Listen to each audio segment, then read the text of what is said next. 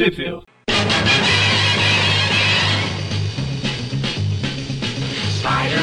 Spider-Man whatever. Estamos começando mais um Tweep View Classic. Eu sou o Eric. Eu sou o Magari.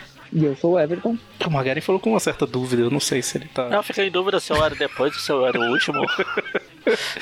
É, eu acho que daqui mais uns 10 anos a gente faz a Aprende. apresentação. e hoje nós estamos aqui mais uma vez, né, em mais um mês aí, pra fazer um Tweep View Classic especial focado em, vi- em um vilão, né? Nesse caso, em vilões. A gente vai falar dos executores, né? E. Oh, E é, Everton ou Magaren, quem quiser, é, comente aí com o público, explique o público o que é esse programa especial de vilões. um programa que a gente fala de outros vilões sem ser o Homem-Aranha. falar da participação Eu ia falar, se o. Magaren não, se o Magaren não quiser explicar, eu, eu, eu ia explicar da, de uma maneira muito prolixa. Basicamente falando que a gente fala dos vilões do Homem-Aranha em revistas fora ãh, das revistas do Aranha. Basicamente, para quem quer entender ãh, o, que, que, o que aconteceu com os vilões do Aranha entre cada edição que eles aparecem nas revistas do Aranha, né? Que eles, tipo, o universo Marvel todo conectado, obviamente. Então, os vilões nem sempre vão acabar encontrando com o mesmo herói, né? Eles podem acabar encontrando com, com outros, que é o que acontece nessa, nessas edições que comentamos aí. Exatamente. E a gente, eu já comentei outras vezes, né? Às vezes a pessoa ela é muito fã de algum vilão ou ela tá curiosa pra saber sobre algum vilão, né? Ela vai ter acesso de. Ela ouve ali o Tweep View Classic que aquele vilão apareceu na revista do Homem-Aranha. E aí ela tem esses outros programas pra ir complementando toda a trajetória daquele vilão, né? E aí ela consegue acompanhar como se fosse um programa do vilão, entre aspas. É, eu, ta- eu achava que esse programa que a gente tava fazendo era um spin-off. Era que não foi focado no Morbius. É verdade, né? A gente tá focando um pouco no Morbius, acho que a gente até comentou no, no programa anterior aí, justamente porque como vai sair o filme dele daqui, se ainda vai sair, né, ano que vem, em 2021, a gente tava tentando dar um, um gás pra apresentar as histórias do Morbius, e eu não sei se eu comentei isso no programa, mas a ideia era acelerar até que casasse com quando o Morbius volta nas revistas do Homem-Aranha em si, né? Então a ideia seria ali cobrir tudo do Morbius até chegar no ponto em que ele vai aparecer na, no próprio Tweep View Classic normal. Então, mês sim, mês não, a gente tá tendo Morbius. Mas desse mês não é Morbius. Pra infelicidade do Maurício, né? Exatamente. Esse mês nós vamos falar dos executores que estão ali nas revistas Daredevil 6, 15. Não, ou melhor, deixa eu falar os meses, né? A revista Daredevil 6 de fevereiro de 1965, Daredevil 15 de abril de 66, a Daredevil 86 lá de abril de 72 e a Dazzler, que seria a revista da Cristal, né? Lá em outubro de 1981, a Dazzler 8, né? Tem uma apariçãozinha pequena na 7 que a gente vai comentar, mas a gente vai falar mesmo da revista 8 aqui. E no Brasil, onde que saiu, Everton? Então, a, Daredevil 6, ela saiu inicialmente pela Ebal, né? Na Demolidor número 6, em setembro de 1969. Olha aí, ó, Demolidor estreando no, no Brasil praticamente junto com a Aranha, né? Demolidor número 2 da Block, em maio de 75, né? Que a Block começou a republicar as coisas que a Ebal tinha publicado pouco tempo antes. E, por último, na Biblioteca Histórica Marvel, Demolidor número 1 da Panini, que saiu em março de 2009. Que essa é uma edição que é até relativamente fácil de encontrar por aí, né? Perto das outras. Sim. foi a única, foi a a única biblioteca histórica do Demolidor. Sim. Já a Daredevil 15, ela saiu no Demolidor 14 da Ebal, de maio de 1970, onde o, o Touro, né, que é o vilão da edição, é chamado de Boi, né? Primeiro nome dele no Brasil. Ok. E a Daredevil 86, é, 86, ela não foi lançada no Brasil, né? Foi pulada pelas editoras que publicavam na época. Já a, a revista da Cristal, né? A Daredevil 7, Daz- que a gente vai comentar algumas Cristal. páginas. A da, Darede- ah, Dazzler. Dare Dazzler. Isso. A Da, da É. Dazzler. Ela, ela saiu na Capitão América 46, né? Mas eles cortaram a parte dos executores. Então, quem é fã dos executores, não compre Capitão América 46 de abril, que é de Que março de estranha. 83. Que frase estranha. Quem é fã dos executores Ora, tem gente que é fã do Morbius, aí o Maurício, é né? verdade. Eu acho que dos executores não. Mas enfim. E a, a, a Cristal número 8, né? A Desert 8, que é a que a gente vai comentar efetivamente, saiu no Capitão América 50 de abril de julho de 83. Apenas nessa daí, nunca mais foi republicado. Tudo bem. É basicamente isso. E acho que para introduzir assim o assunto, né, dá pra gente falar como que os executores surgiram, né, um breve resumo das aparições dele, deles, né, dos três que levam para Daredevil 6, né? Sim. Que eles aparecem primeiramente na edição 10 do Homem-Aranha, que eles são três capangas do chefão, né, que é Homens acho que é o primeiro grande chefe do crime, né? Primeiro grande chefe do crime do, do. Homem-Aranha, que depois é descoberto que é o que é o Foswell, né? E ele teve esses nomes diferentes aí, tanto chefão, quanto maioral, quanto quanto homenzarrão, né? Tecnicamente, É. Homens Arrão é o mais fiel a Big Man. Que a aumentativa de homem é Homens Arrão mesmo.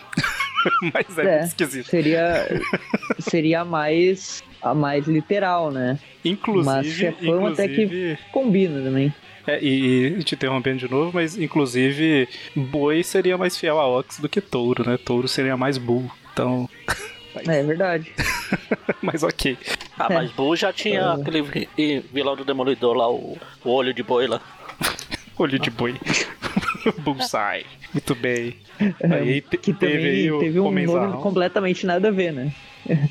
Enfim, nessa edição número 10 da Amazing, o, o chefão, né, que é o Frederick Foswell, depois é, é descoberto, né, que ele se torna repórter do Clarim e tal, ele é preso, mas os executores, apesar de serem presos, eles escapam e se aliam ao Duende Verde, na edição Amazing Spider-Man 14, que é a estreia do Duende, né, que eles... O Duende cria todo um plano lá pra gravar um filme, enfim, manda os executores pra cima do Aranha, eles acabam sendo derrotados.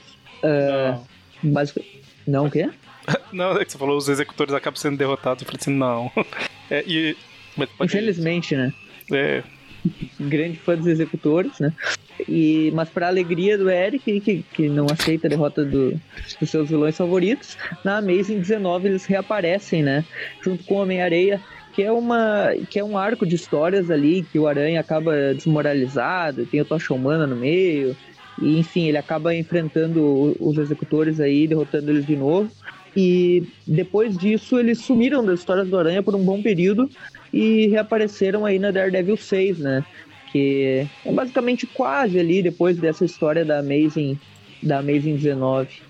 Exatamente. A, a Amazing 19 ela é de dezembro de 64 e essa Daredevil é de fevereiro de 65. Então, dois meses depois ele. Né? Pouco depois. E ô, vou pedir o Magaren agora, só pra. no- Eu não sei de nada. É, conte aí pros nossos ouvintes quem são os executores. Esses, os principais, né? Os, os originais. Deixa eu contar. Dois, três. Ah, já é São uma três. informação, já, Já são. contei. Mas eu falei quem. São os não- três, é o o Dan, Dan Pomposo. Fancy ideia em inglês, né? É, Dan Fancy Dan. Pomposo. O Dan Pomposo, que ele é o. Ah, o do, o do laço é o Montana. Não, não, o Dan é o que é o que luta karatê, né? É o cara até isso, é o pula-pula que, que no espetacular virou o, o ricochete lá. É o Dan Isso. Pomposo, o, o Montana, que é o do laço, que no espetacular virou o Shocker. E tem o touro, que é o entre chifres do touro, que eu não ia sossegar enquanto eu não falasse O isso. touro que, efetivamente, o touro é o mais forte deles, né? Porque É, ele é o forte, ele é o tem fortão. superpoderes, né? É, né? Que ele tem superpoderes de verdade. Os outros são só... tem habilidades, né? É, é, Tem é habilidades, superpoderes naquelas superpoderes dos anos 60, né? Tipo assim, o rei do crime quebrava portas na mão, mas ele não tinha Ah. superpoder, né? Então, assim, é. É, não. é- Mas sim, na eu real, ele Na capa. meio, que, ele meio que tem uma... quase uma mutação, digamos assim, né? Sim, é, ele é Mas não extremamente dá pra forte. saber né? a origem ainda. Não dá pra, Ele não dá pra foi, saber a origem ele foi picado dele. pelo, por um. Foi mordido por um boi radioativo ou, ou passou muito tempo junto dos bois e virou um boi? ou foi traído pela mulher? São várias possibilidades. Ah, e o, o touro, ele tem um- uma coisa que destaca, é que ele não é muito inteligente. Sim. E já que É, a gente tá verdade falando. ele é bem burro, né? e já que a gente tá falando tanto do touro, é, originalmente esse programa seria focado no touro, porque das quatro histórias que a gente vai citar, três são dele, né? Só que a gente não achou uma quarta história pra complementar, então a gente padronizou que ia ser dos executores. Mas a gente vai falar só do touro aqui por um bom tempo no programa. Bom, então vamos, né? Daredevil 6 é a primeira revista aí que a gente vai comentar. Sim. Ela é escrita pelo Stan Lee, né? E desenhos do Hollywood. Eu acho. Hollywood? Aquele, Sim. aquele bairro. Clássico aquele cara que faz cinema lá? Esse cara mesmo.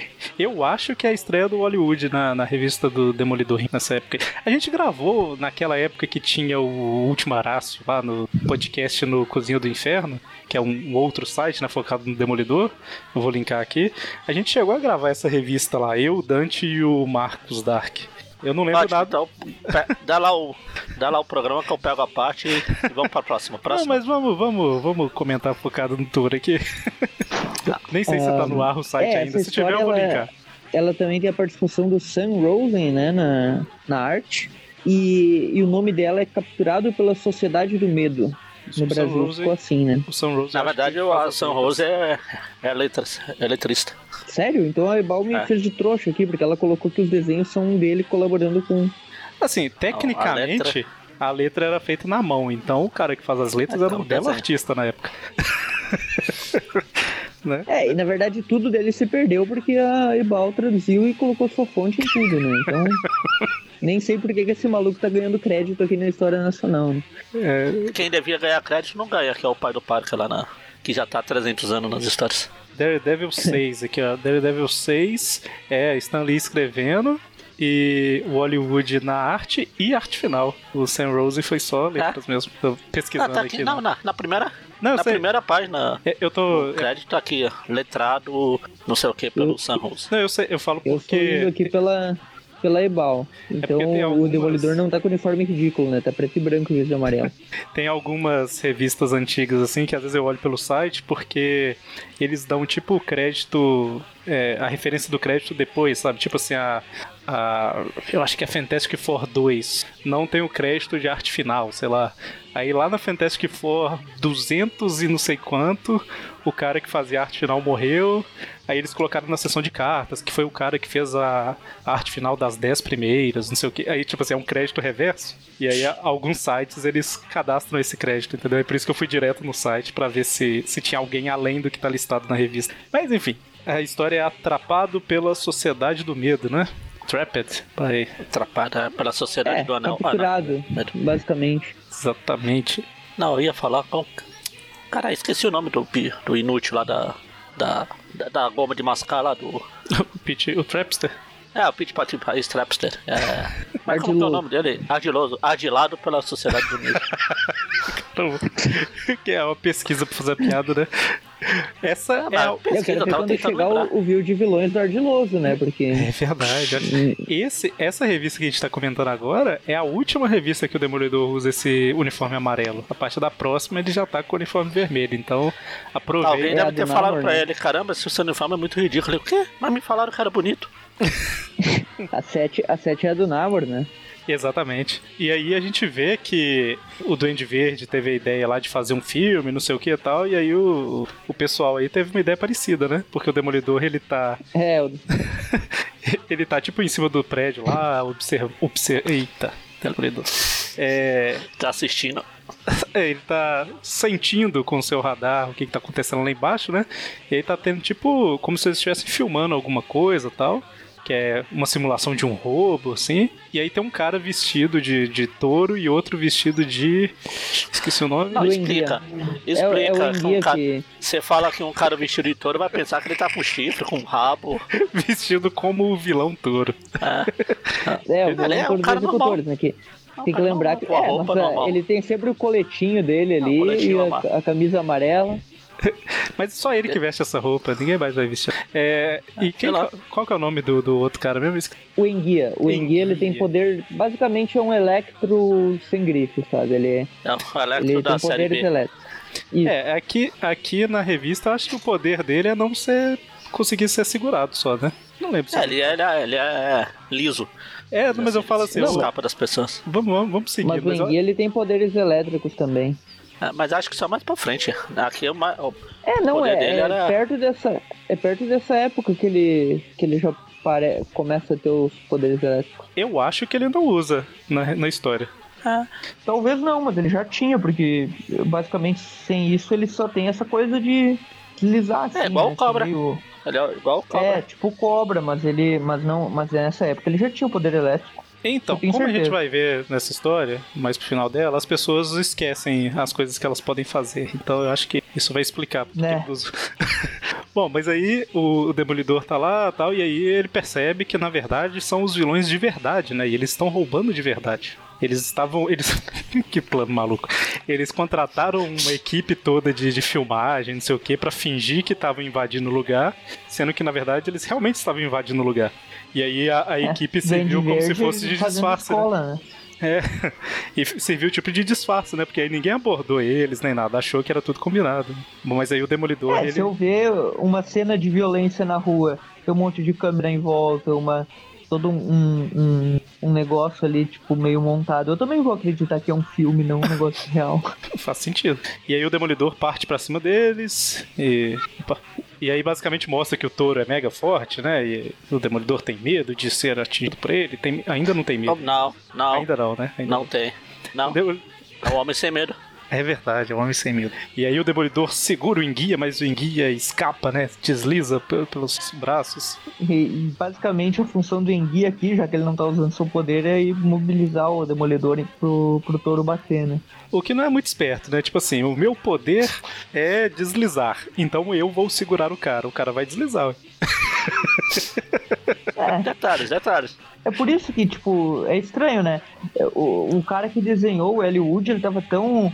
Ele tava tão esquecido do poder do Enguia que, tipo, mesmo o Enguia já tendo os raiozinhos na roupa, ele esqueceu do principal poder do cara, né? É, ele não usa aí hora nenhuma. E até que de repente aparece um, um ser misterioso aí, É, né? aqui na verdade, é, é, pelo que eu tava lendo aqui, que eu não me dou o trabalho de quem é esse. de decorar quem Ah, Nossa, o, o Senhor O Medo? poder dele é da roupa dele. Não, não o Senhor Medo, o, o Enguia. O Enguia, poder sim, dele vem a, da a roupa dele. eletricidade dele é da roupa, sim. Por isso que eu falei que ele já Acho que ele não essa- tinha colocado, ele tinha colocado a, a roupa errada hoje. Nessa história. pode Ele ser. esqueceu da bateria, talvez. Ah, Ele só fez o, o banho de óleos naturais dele lá pra.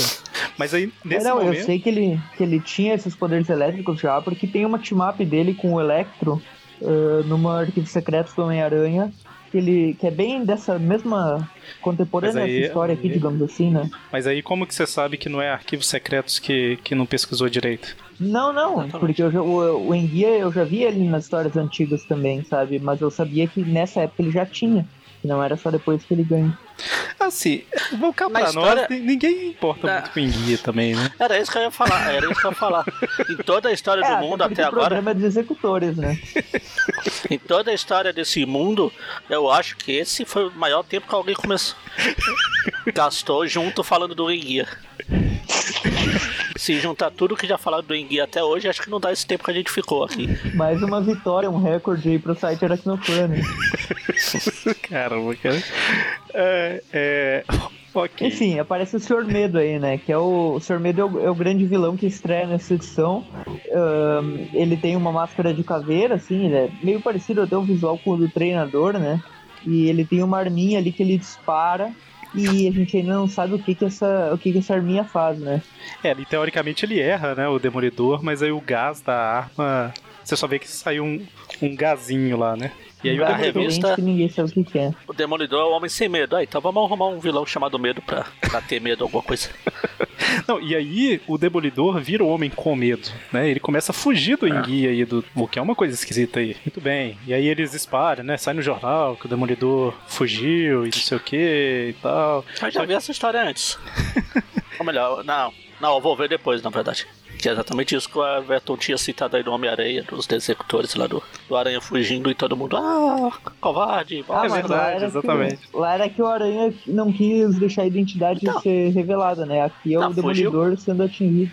Não, Ah, aí, fugiu? Mas Pros- aqui foi Pros pro- olhos de todo mundo, eles né? fugiram. aí no outro dia a gente vê lá o, no escritório, né? Nelson e Murdock lá. O trio clássico da revista, das revistas do Demolidor na época, né? Que é o Matt Murdock, o Fog Nelson lá e a Fog. Karen Page. E aí, basicamente, é o, é o que sempre era essa- essas revistas, né? O, Demo- o Matt fala um negócio e pensa, a Karen tá olhando pra mim, ah, se ela gostasse de mim. Aí a Karen fala uma coisa e fala, ah, se o Matt falasse que gostasse de mim, eu falava que gostava dele. E aí o Fog fica lá no meio, ah, se o Matt falasse que gostava de mim, eu falava que gostava. Ah, não, não. O, o... o Fog É, na, na verdade, dela, a? Karen Page, nessas primeiras histórias, que ela fica. Ela é completamente preconceituosa, né? Que ela fica, ah, se ele não fosse cego, não sei o É quê. tipo isso, né? É, é sempre isso. Né? Bom, enfim, daí Então, tem um museu, sempre- né? Que, que. Museu de Pode cera, falar. né? É, não, isso, né? Pode seguir. Não, não sei, ia mencionar que eles estão. Eles estão mencionando do Senhor Medo e tal, que é o novo vilão, e que fez o Demolidor ficar covarde. Basicamente isso. E enquanto isso, troca por um museu, né? Uma cena de um cara encapuzado entrando num museu com vários. vários uniformes de super-heróis e esculturas e tal. Daí a gente vê ali, tem o camaleão com o seu óculos na, na, na testa lá, que eu gosto bastante desse visual. Tem o Mistério, tem o Capitão América, né? Que tá no meio dos vilões por algum motivo.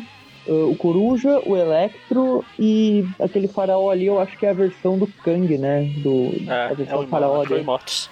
Isso. E, e legal E- que a, a, a estátua do Homem-Aranha tá na parede, tá no teto.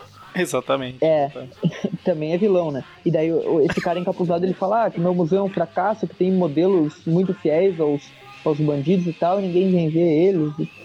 Enfim, essa cena aqui, ela, ela gerou uma polêmica em 2014. Caso vocês lembrem, tinha um personagem que aparecia no filme do Homem-Aranha, o espetacular Homem-Aranha 2, aquele filme podre do Electro, Que que isso, era o chamado Mr. Fears, né?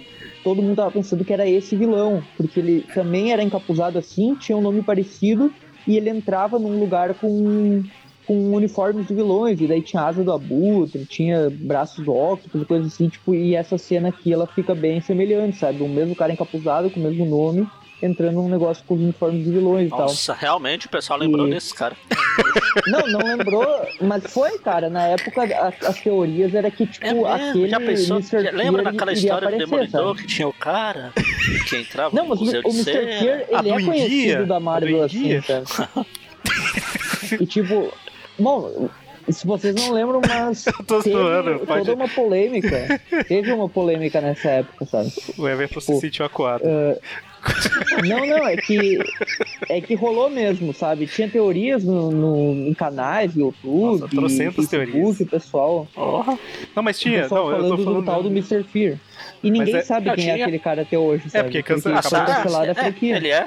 Ele é um cara que aparece numa história do Sexteto Sinistro. Na verdade, num livro do Sexteto Sinistro. Ah, sim, depois descobriram que era aquele outro Fear, né? É, e, e aqui É, o nome é tipo do cara. do. Beleza, o vilão chama Senhor Medo, né? Mas o nome do cara é Zoltan Drago, né? E aproveitar e É. já falar o nome É. dele aqui. Bom, O mas legal aí, é que no, nesse, no quadrinho que ele aparece, depois desse Museu de Cera, ele tira um pedaço do. do. do carro. Cara, hoje tá difícil, tô parecendo o Eric, tô esquecendo tudo. Do casaco. Aham. Ele tira um pedaço, um pedaço do casaco e no outro quadrinho ele tá com o pedaço. O pedaço do casaco ele tirou sem, ó. Tá amarelo a parte e a parte que ele tirou tá preta. na Ebal tá tudo preto e branco, né, Eva? Ah, é. Sim. Eu não sei do que tu tá falando por causa disso. Daqui a pouco aparecem uns ursos na, na Ebal. Ele, ele relembra basicamente da origem dele, né? É o cara normal, né? Eu fazia umas esculturas de cera, não sei o quê. Aí assim, o povo falava que eu era doido, mas eu só queria fazer elas ficarem vivas, né? Aí eu fazia experimentos. Que nada. Daí o gato, basicamente o gato causou a origem dele, né? Derrubou o negócio lá, ele inalou o gás ali, ele notou que Gatos aquilo, são deixa, criatura do demônio. Todo mundo sabe. aquilo deixava as pessoas com medo, né? E daí basicamente ele construiu essa identidade pra colocar medo nas pessoas e tal. E ele é completamente doido, né? Exatamente. E querendo fazer um negócio pra, pra dar vida aos seres lá, e aí descobriu sem querer um gás do medo. Aos seres não, e às aí tem ali que ele, ele tá no museu dele ali com os uniformes dos vilões e tal, é bem legal, tem o Zemo, o Craven, o Besouro, ah, tem aquele outro ali, o Destino, não lembro desse que tá mais na frente, Tem o Homem Míssil do tá Jirai e ali. branco. É que é, é, E, vale, enfim, ele, vale ele tá comentar. pensando em... Vale comentar que ele realmente é um cara, um artista muito bom, porque parece os personagens de verdade. É só o destino Não, que tá é, meio é bugado ali, né? o. É o Wally West lá, o, que, o Wally desenhista aqui. o Wally West. Hollywood. É o Hollywood lá. É, aí ele fica E andando, né? ele- Quem ele que eu vou recrutar? Qual que ele... É. É, ele fala, Diablo, Craven, Zemo? Não, eles são poderosos e espertos demais. É, tipo, ele quer quando, quando, é, quer capanga bosta, sabe? Ele não quer, ele não quer um cara bom. Eu Não entendo essa, esse raciocínio dele. É, né? Porque ele fica É, com se medo, for muito né? bom, ele vai ser o capanga. Exatamente, porque ele tá É, começando mas agora. essa arma de medo aí, ele coloca medo nos caras, na real, né? Mas não é, coloca nada. O Kraven usa uma roupa ridícula da cara, você acha que ele vai ter medo de alguma coisa?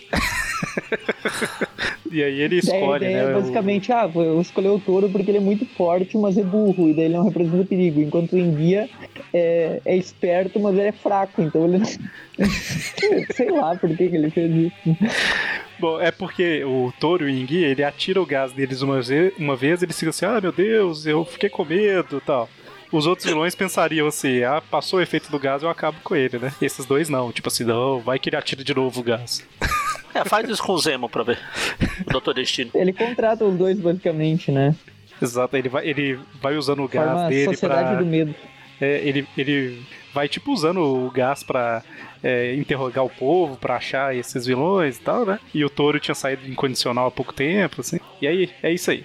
Eles, ele E recrutou a daí ele galera. decide mostrar, né, pros seus, pros seus dois novos capangas qual é o plano dele, né? Que é fazer uma estátua do Demolidor, uma figura de cera, né? E o Demolidor vai vir ali assim que souber da existência dessa figura, por algum motivo, não sei Não acontece ele nada em Novo estátua, Horizonte. né? Não acontece nada em Novo Horizonte, apareceu um negócio, você vai lá.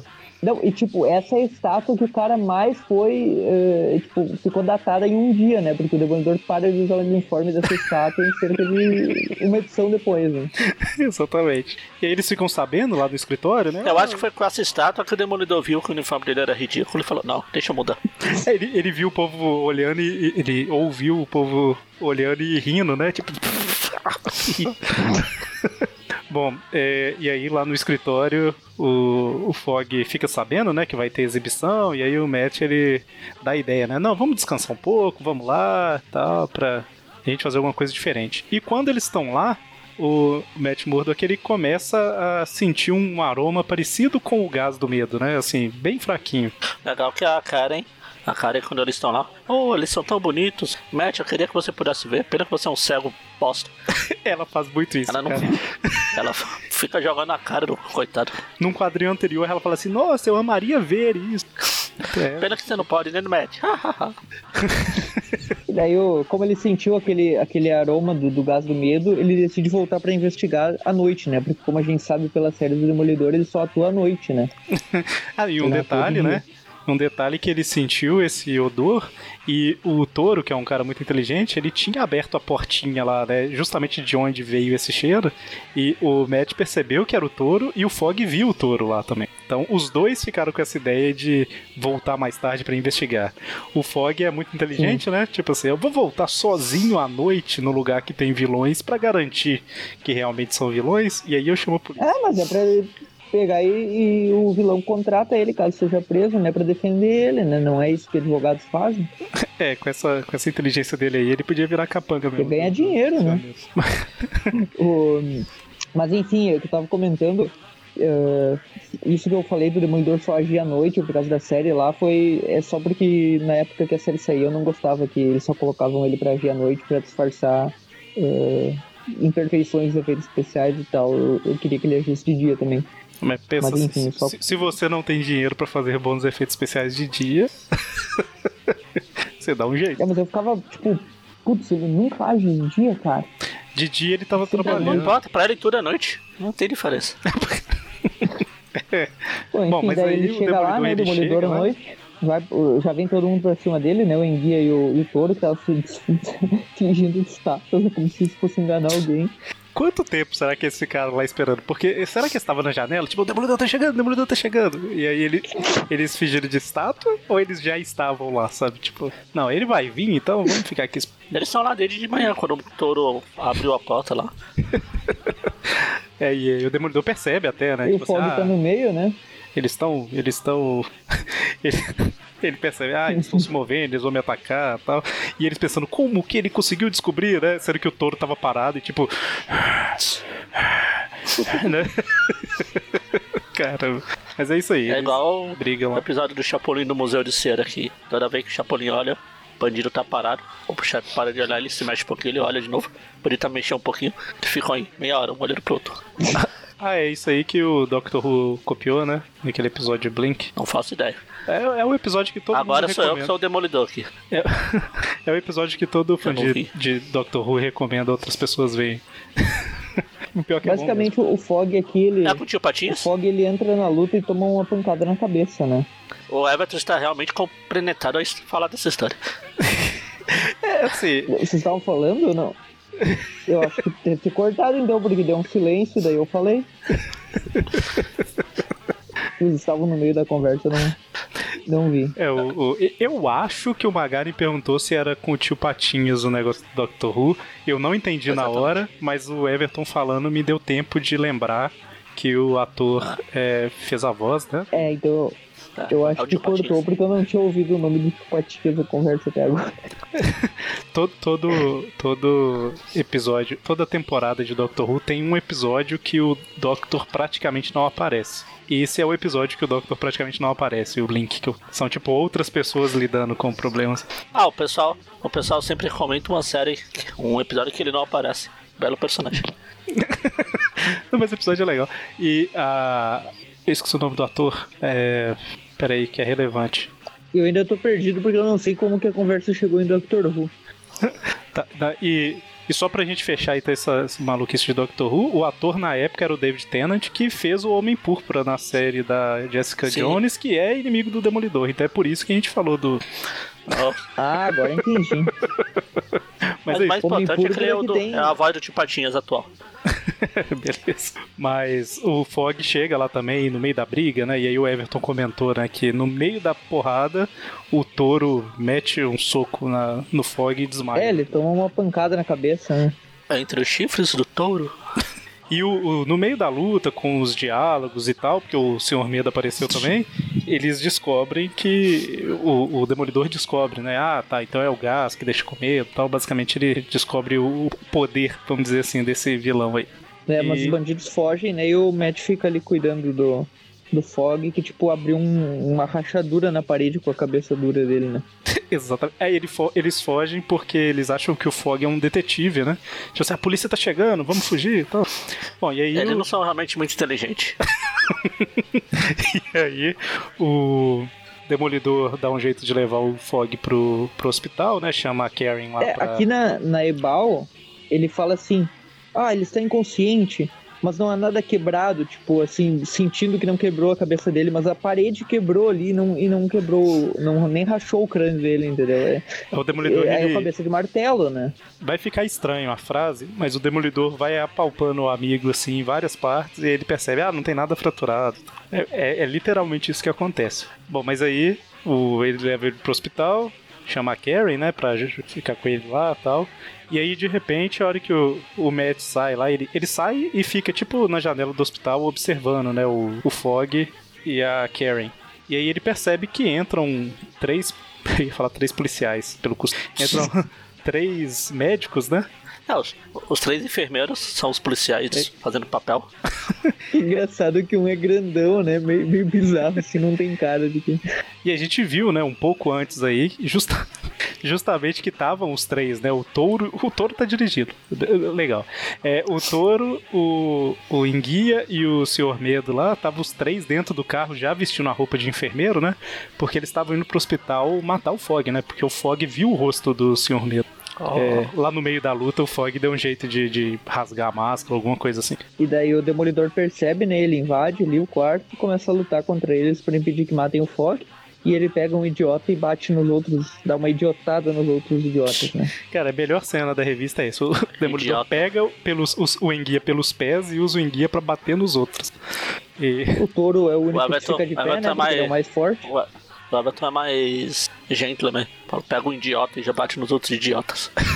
É, porque o Maurício fala outro, fala com palavrão, né? Eu falo a versão politicamente correta. Não, e aí pra, de- pra derrotar o touro, o Demolidor apaga a luz, né? E aí começa a lutar contra o touro e- o touro não sabe. É o que o Demolidor sempre É, faz, porque- ele apaga a luz. É, não, tem que ser à noite, né? Porque senão ele não, não, não luta, né? A gente viu na série lá que é só à noite, então ele faz isso. Dois comentários aqui sobre essa luta. O Senhor Medo solta no meio da luta: Eu esqueci minha arma. Cara, o a uni- único poder que ele tem é aquela arma. Ele sai sem ela, não faz sentido nenhum. E o Enguia, tipo assim, ah, e eu tô sem meu uniforme. É só o touro que serve pra alguma coisa. Então é isso que eu comentei lá gente no tá início, comentando o né? programa dos executores. É, e, é Só ele exatamente. tem destaque. O touro foi o cara com destaque aí. E é por isso que eu falei lá no início, né? Tipo, se eles esquecem as coisas. né? O Enguia tinha esquecido da parte elétrica lá do uniforme, agora ele esqueceu o uniforme inteiro. Bom, mas eles conseguem Ah, ele, fugir, teve né? que, ele teve que se disfarçar de enfermeiro, tá certo? Teve que deixar o uniforme em casa. Mas aí eles conseguem fugir, né? Os três ali. O Demolidor bate nos três e que no eu- meio da confusão eles vão embora. Ali na, nas estátuas ali da- que aparecem os três juntos de novo lá no museu, tem o Thor, daí tem o Super Screw ali do lado, né? É, E quem é que tá do lado do Super Screw ali embaixo? é, o, é o cobra. É o Cobra, né? É o que tem o poder parecido com o Enguias, que, que eu ia Sim. comentar aí. Só que o cobra, na verdade, é o poder dele mesmo, não é só uma roupa É. ridícula que, o que é o único fo- fonte de poder que as pessoas ficam esquecendo por aí. Do lado do, Sim. da estátua do eu- Demolidor é a estátua do, do Magneto. O Magneto? O Magneto. Mas É. a Eu ia falar que. É, era isso que eu ia falar aí. Acabou o orçamento, não deu pra comprar, fazer uma capa grande pro Magneto. Tá só. É, que isso. Ok. Ele, ah, eu não ele lembro se a trocou. capa dele não era menorzinha, né? No primeiro, nas trocou de primeiras capa. épocas ali. Ele trocou de capa com o Magneto. O Sr. Medo trocou de capa. É. É isso. Ah, Deixa é, ele deixa pode ser é, roubado. faz sentido. faz sentido. Bom, mas aí o- o- eles estão lá no esconderijo, pensando o que vai fazer e tal, e de repente a estátua do Demolidor começa a falar, né? E aí escorre uma lágrima nos olhos do Sr. Medo, que ele pensa, finalmente minhas estátuas estão ganhando vida. Ah, não, tá isso. É, Basicamente o Demolidor fez a mesma coisa que os outros, ele estava lá em pé, paralisado, só esperando eles chegarem. E, a- e já não bastava o Aranha derrotando o, o Areia, né, com, com aspirador, agora o Demolidor derrota o Sr. Medo com ventilador.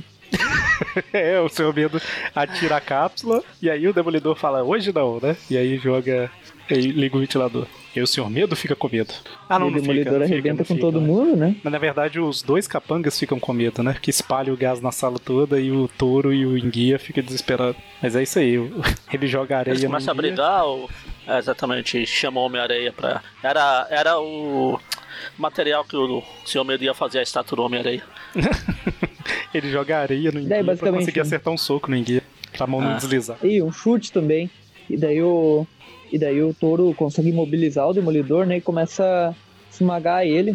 Só que o Demolidor meio que se finge que, que desmaiou e daí o touro meio que solta, né? E ele consegue dar uma porrada assim, direto na. um chutão na, na cara do, do touro. Cara, só o touro que dá trabalho mesmo nessa história, viu? Porque os outros. Mas aí ele. É, ele daí Mas dá ele um engana o jeito touro, ali né? de. Sim, é, ele, ele faz isso, né? Engana que desmaiou, dá uma porrada de perto, mas mesmo assim o touro não é derrotado facilmente, né? Enquanto os outros eles vão tomando porrada, o touro sempre sobra. É, e eu falo que que ele, daí- ele engana e engana de novo, porque ele foge e o touro vai atacar, ataca a estátua do Demolidor. E aí cai pela Ah. escada abaixo lá, sai rolando. E daí quando ele volta, ele já tá exausto, né? E ele O Aranha, o basicamente Aranha apareceu toma por. O Aranha, a estátua do Aranha deve estar se mexendo. Tem um tweep ali, ó. É, quando ele sobe ali a escada, ele já tá meio que cambaleando, daí ele desmaia. É muito engraçado. né? Ele sobe a escada e o Demolidor, meu Deus, como assim? Ele não, não é derrotado e tal. E aí o touro cai reto e o Demolidor grita, né? Madeira! em inglês ele grita Timber! Timber. É porque é madeira.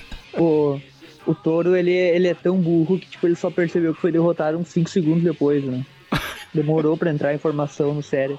Exatamente. E como o Demolidor ele é tipo um anti. Ele é o antítese do Homem-Aranha, né? É, qu- enquanto o Homem-Aranha faz as coisas certas e o jornal fala mal, o- na televisão lá no outro dia, eles estão assistindo. Aí é, o repórter fala, né? Então, parece que o Demolidor, na verdade, fingiu que estava fugindo pra poder capturar os vilões depois. Ele é um herói, sabe? Eles puxam saco pra caramba do Demolidor. É, é- é o extremo oposto do, do Homem-Aranha. E é isso. Fechou essa história maravilhosa aí. Nós vamos agora. Agora vamos pra Daredevil. 15. Essa sim é. Não tem senhor medo, não tem guia, ela é focada toda no touro, né? No boi. No Como diria boi. Ebal. Exatamente, ela é escrita pelo Stan Lee e desenhada pelo John Romita. Desenhada pelo Romita com talento. O único Romita que tem talento. Romita pai. Pelo John Romita. E novamente aqui a, a Ebal divide os créditos, né? Ela, ela coloca aqui o Frank Ray também. É, mas dessa vez o Frank Ray realmente fez a Realmente. arte né? final. E o Romita, só pra lembrar, ele fez o Demolidor antes de ir pro Aranha, né? É, assim, a gente tá falando da edição 15. Na 16, Del- Demolidor 16 tem Homem-Aranha. Foi a primeira vez que o Romita então, desenhou Homem-Aranha, né? Tem toda aquela teoria de que foi um teste, porque o Steve Ditko tava pra sair da Amazing Spider-Man. Tanto que ele assume a revista Amazing Spider-Man logo, logo depois, né? Bem nessa época. Bom, daí o, demo- o- o Demolidor começa se balançando pela cidade, né? Com sua bengala. De dia, né? Só pra, pra deixar claro que é de dia. Eu não sei, porque o céu tá um azul aqui, meio. Do jeito que eles É, fazem. tá branco, então à não noite. sei, né? Aí é sempre dia. É. Daí ele. Você realmente ficou incomodado com a série ter os negócios à, à noite? Até parece que não conhece o Everton. Ai, ai, então. Daí ele para na janela ali, né? E fala que a, a, a Karen Page e o Fog foram jantar e tal. E que ele tava resolvendo algumas coisas, eu tinha falado pra eles, né? E daí nesse momento ele escuta passos, né? Que ele já tá voltando essa identidade de Matt Murdock. Ele percebe que tem algo errado, daí o sentido de radar dele mostra que tem um casal chegando, né? Exatamente. E se eles foram jantar, é de noite. É. Ou não, né? É, às vezes eles passaram a Tem- noite fora.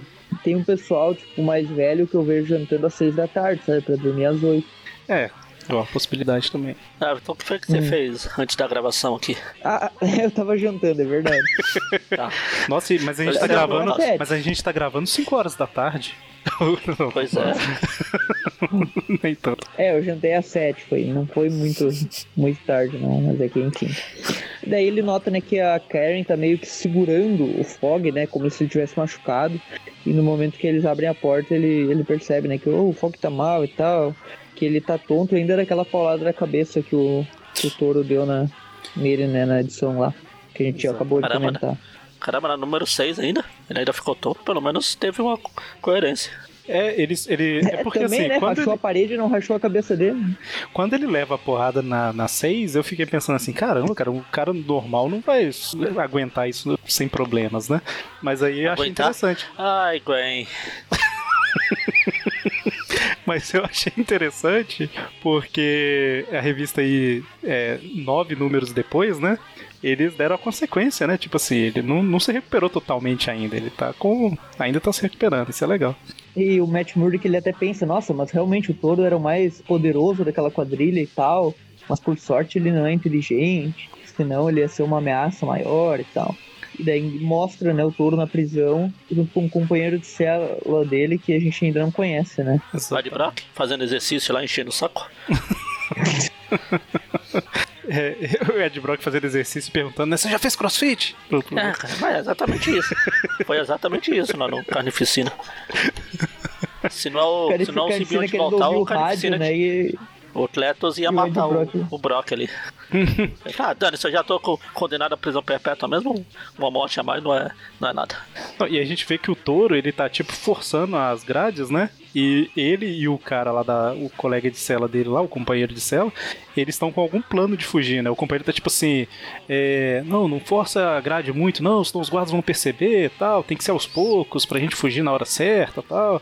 E aí ele, a gente fica sabendo aí que ele prometeu pro touro que ele é um cientista tal, que o touro ajuda ele a fugir e ele deixa o, o touro mais inteligente com os experimentos lá, né? Essa é a, a ideia aí, né? Nesse momento. Ele é o doutor Carl Strag. Hallstrap. Straczynski, né?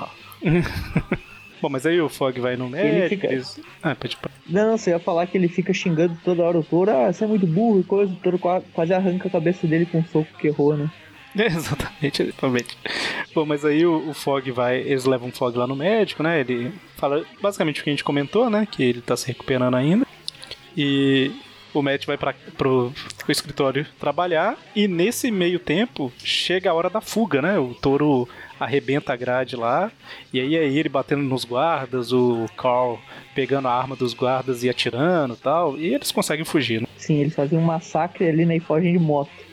É engraçado que o Demolidor nessa época ele tinha muito dinheiro, né? Porque a gente vê ele treinando na academia pessoal dele, e eu lembro dessas revistas iniciais do Demolidor que ele tinha tipo dois andares alugados no prédio, tipo tinha o apartamento É, é que na dele. real essa academia aqui é, É bem apartamento de baixo. que tenha, tenha a ver com o, o que o pai dele treinava, né? Lembrando mas eu que falo assim, diferente de algumas esse- mídias, o, o pai dele morreu quando ele era adulto, né? Nos quadrinhos. É, no meu eu falo assim, na, na, na essa academia que ele tá aí, nas revistas dessa própria época, que, que tem aquelas ilustrações de conheça o quarto de Peter Parker, que tinha aquelas ilustrações é, esquemáticas, sabe? Tipo, É? Ele sempre Tem um- aparece nessa academia. aí teve uma mostrando uma vez, aí tipo assim, ele tem um apartamento, aí o apartamento de baixo é a academia dele, e tem tipo uma passagem secreta do apartamento dele pra academia, sabe? Tipo assim, o cara consegue pagar dois apartamentos. É um advogado de sucesso, né? É... Enfim, ele ouve no rádio, né, que o touro fugiu e tal. E aí ele resolve. Só ele pode parar o touro, né? Se veste como demolidor e parte pra lá. É que o Aranha, nessa época, tava quase surgindo o Rino, né? Daí não podia ter dois vilões com o mesmo poder. Ele deixou o Rino pro Aranha e o Aranha não veio mais atrás do. Falou, não, eu já passei desse nível. tipo isso. Não, e aí o, o- o- eles vão justamente pra onde era o esconderijo do Senhor Medo, né? É, a gente tá falando aqui quase como se fosse uma continuação, mas lembrando que as histórias têm um ano de diferença. aí. Mas a, É. ele- eles vão lá pro, pra aonde tinha o laboratório do Senhor Medo, né? E aí esse Dr. Carl, ele fala assim, ah, não, isso aqui vai dar pro que eu quero, vai, vai, vai funcionar. E aí, tipo, em cinco minutos ele, ele já deixa o negócio pronto. Ele fala que é extremamente E daí, simples, basicamente, só que é, é muito arriscado. ele faz uma máquina ali que deixaria o Dr. Octopus orgulhoso, né? Talvez inspirou o Dr. Octopus. E agora a gente vai ter o touro superior, né? Que eu vou ser um touro melhor que você porque eu tenho inteligência e eu, eu tenho diploma, né? Que minha nem- é a mesma base. é- É a mesma coisa, cara. Vocês- Tipo, ah, não, eu vou ter um corpo com poderes e eu sou inteligente e vou ser uma versão superior, né? É, é a mesma coisa. Você está dizendo que o Dan Slott copiou alguma coisa? Não. Lave sua boca. Eu acho que o Dan Slott, é justamente- aquele poço de, de ideias novas e inovadoras, ia copiar alguma coisa de alguém? Absurdo. É, e aí a máquina, né, teoricamente vai deixar o touro mais inteligente, mas faz exatamente o que o Everton tá comentando. Ela troca a mente do Dr. Carl pela mente do touro, né? E aí ele enganou o touro, né? Agora o Dr. Carl é o novo touro, dizer assim. É, O Dr. Carl aqui fica, antes de ligar a máquina, ele fala: Durma touro, não faça fita, amanhã cedo vai parecer com a chita. Aí, tem que ser muito. Daí troca o corpo, pra né? Pegar e agora o. Eu não peguei, mas enfim, eu achei engraçado essa, essa música aí. É pica-pau. Mas o doutor vai trocar o. tro- Vai trocar o. Fica um, é um episódio de troca de cérebro também. O doutor fica trocando o cérebro de todo mundo lá e. E ele vai trocar o cérebro do pica-pau com um macaco. Aí ele canta: Durma pica-pau, não faça fita. Ah, vai tá. Lembrei agora até da voz do dublador. Caramba. Sei qual é. Bom, mas Ah, aí eu, eu vou- o- vamos chamar ele de touro. O, o, o, Dr. Carl tá no corpo do touro, mas vamos chamar de touro. É o touro só- só pra ficar dois, mais né? fácil. É o touro 2, vai. Fica mais fácil. E aí Ele dá uma sai- porrada lá no, no antigo touro, né? Que agora tá no corpo do Strag, e sai pra lá destruindo tudo, que nada poderá me deter, que eu sou inteligente, eu sou forte e tal. Basicamente o Demolidor percebe, né, que, que tem alguma coisa que o, que o touro tá sendo visto ali em alguns bairros, né? Nobres. É interessante que o, o, o Touro 2 aí, ele começa a quebrar carro, quebrar poste e tal, meio que sem sentido, né? E ele fala assim, por que, que eu tô fazendo Isso é um jogo, né, cara? É tipo, é tipo um jogo, assim, quando tem um jogo de que dá pra destruir tudo, o cara começa a quebrar tudo. Né? E aí ele percebe que, tipo assim, ah, parece que um pouco da selvageria do, do touro original acompanhou, né? Mas vamos lá, vamos pro meu plano. E aí é isso aí que você comentou, né? O, o Demolidor, ele, ele capta as ondas do rádio da polícia, é isso mesmo? Com o radar dele? É, na verdade é a super audição dele que ele, tipo, que aqui é a justificativa que a super audição capta as transmissões de onda curta que cruzam o ar. Parabéns aí. Bom, mas aí ele, ele percebe que ele tava indo. Ele tava indo na direção da prisão, mas as ondas. É que a- se a gente for levar na física, isso não faz sentido, né? Porque pensa só, que eu saiba, a frequência da onda não tem nada a ver com o, com o som, assim, tipo, a, a super audição aumentaria, digamos, o alcance, né? Mas não aumentaria. eh, Tipo, não tem nada a ver com a frequência do som, né? Não, te- teoricamente, eu não sou especialista em nada, tem. mas teoricamente tem, é, que é tipo assim, existe a frequência É tipo o audível. cachorro. O cachorro ouve, tem audição melhor que ele ouve frequências menores que, que a gente. Tem aqueles apito de cachorro que funciona. Apito não do apito do cão. é, que, que a gente não escuta porque tá numa frequência que a gente não ouve, mas o cachorro ouve. É, mas assim, o, o- eu não sei exatamente como funciona, não, mas Ah, mas vocês estão realmente de rádio- discutindo é coisas físicas ah, real, Eu também das não entendo nada, eu que o cara acabou de trocar de cérebro aqui com outro. Eu só tentando entender o que o Stanley quis fazer aqui, mas enfim. ele trocou de cérebro numa, numa máquina que ele construiu em 5 minutos. É, E é com aquelas máquinas de, de cabelo, de cabeleireiro lá, de fazer permanente. secador, né? É. Bom, mas aí o, o Demolidor ele tava indo na direção da, da prisão, mas aí ele percebe que o touro tá sendo visto lá perto do Central Park, né? E aí ele vai pro Central Park e coincidentemente a Karen tá lá, né? Mas tem, pelo menos tem uma desculpa que fala que ela mora lá perto. Ela tá na rua. E daí ele vai lá pra proteger ela do touro, né? Eles começam a sair na porrada. É porque ela vira e fala assim: Oh meu E- Deus, o touro voltou! Aí o touro fica tipo: "Você- Não, peraí, que ela me conhece, eu tenho que pegar ela, O garantir ela. Demolidor não vai-" meio que percebe que ele que o touro mudou, né? Exatamente, tá mais inteligente aí. Pro... ele consegue derrotar o Demolidor, né? Ele. o, o- Ele vai atacar o Demolidor com um pedaço de um poste, aí a Karen grita pra tomar cuidado, aí o, o Demolidor ele pensa, né? Tipo assim, na verdade o recordatório fala aí que é, o grito dela atrapalhou o radar dele, né? E aí ele foi atingido. E aí ele. Até, até quando a Karen não sabe, ela zoa com o Matt. em inglês ele fala, look out! É, e aí, cara, é- essa parte aqui é. Cara, isso aqui foi o desenhista. O desenhista trolando o Stan Lee, eu acho, nessa parte aqui. Porque o, touro fala assim: ainda bem que eu tinha uma muda de roupa extra. E aí ele veste o demolidor com a roupa extra do touro. E aí fica um. que coisa ridícula. Fica o demolidor Faz, ah, faz mais sentido. Faz mais sentido, pelo menos agora tem chifre. Fica o demolidor caído no chão lá com a roupa. Eu fico imaginando o touro levantando a perna do demolidor, passando uma calça, aqui, tá. É mais, fácil, é mais fácil você vestir o cara do que você arrancar a máscara dele. Não, e ele Tá não tirou a máscara. É, não Acho tirou que a a inteligência dele não é aquela coisa que ele tava falando que era. Ele Ele. decide levar a Karen e vaza. E, e aí né? des, desfala o que eu falei lá no início, né? Que ninguém mais usaria uma roupa do touro, né? Aí o Demolidor usou a roupa. Mas é isso aí, ele leva a Karen, né? E aí quando a polícia chega, né? Ela fica assim, oh meu Deus! Era Meu o Demolidor que estava fingindo ser o touro só pra causar destruição. Vamos prendê-lo. que lógica, maluco. Isso aqui é igual. É igual você ver o. Você ver o super-homem de óculos e falar que o Clark tá fantasiado de super-homem. O Demolidor acorda Meu que tá na prisão, né? E aí ele chama um advogado, né? A gente vai descobrir quem é o advogado. Nesse meio tempo, o, o touro foi com a Karen de volta lá pro laboratório. E o, o touro original tá lá ainda, né? Tipo, não sabia o que fazer Sim, naquele corpo ali, né? Fraco. exatamente. Só que ele percebendo, né, que tipo assim, não, eu tenho que o touro original pensando, né, tipo assim, eu tenho que acabar com ele de alguma forma, tal. Ele usa tipo uma um maquinário gigantesco lá que tá pendurado no negócio pra dar uma cacetada na cabeça do Touro 2, né? E aí ele aproveita esse tempo sai pra fugir com a correndo. Karen. Exatamente. E daí o touro vai atrás, né? O touro 2, né? E vai quebrando tudo atrás deles. Só que acaba que tem um carro da polícia no meio, ele vira o carro, continua correndo atrás deles. Enquanto isso o demolidor tá lá na prisão, né? Perguntando o que aconteceu com a Karen, o que, eu faço, toda muito Ah, ninguém- forte. Ninguém É, tirou a máscara do Demolidor, né? Eles falam que, ah não, tem um monte de advogado discutindo se a gente pode ou não fazer isso. o engraçado sim. é que assim, Daí beleza, né? O, o, o, beleza, o Fog vai lá, tal, fala que pode liberar, só que a polícia fala, tipo assim, ah, não, nem precisava, porque a gente tem notícias que o, o verdadeiro tá causando destruição de novo, né?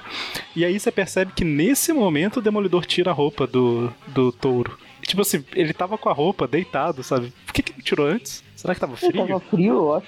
É. Pode ser. Daí ele vai, né? é, Ele não tinha Até visto uma onde está o oportunidade touro? melhor ainda. ah, até o- onde está o Touro 2, né? Ele encontra o Touro 2. é, ele tá No lá terraço do pegando um helicóptero, né? Eles começam a lutar novamente, dessa vez ali em cima do prédio.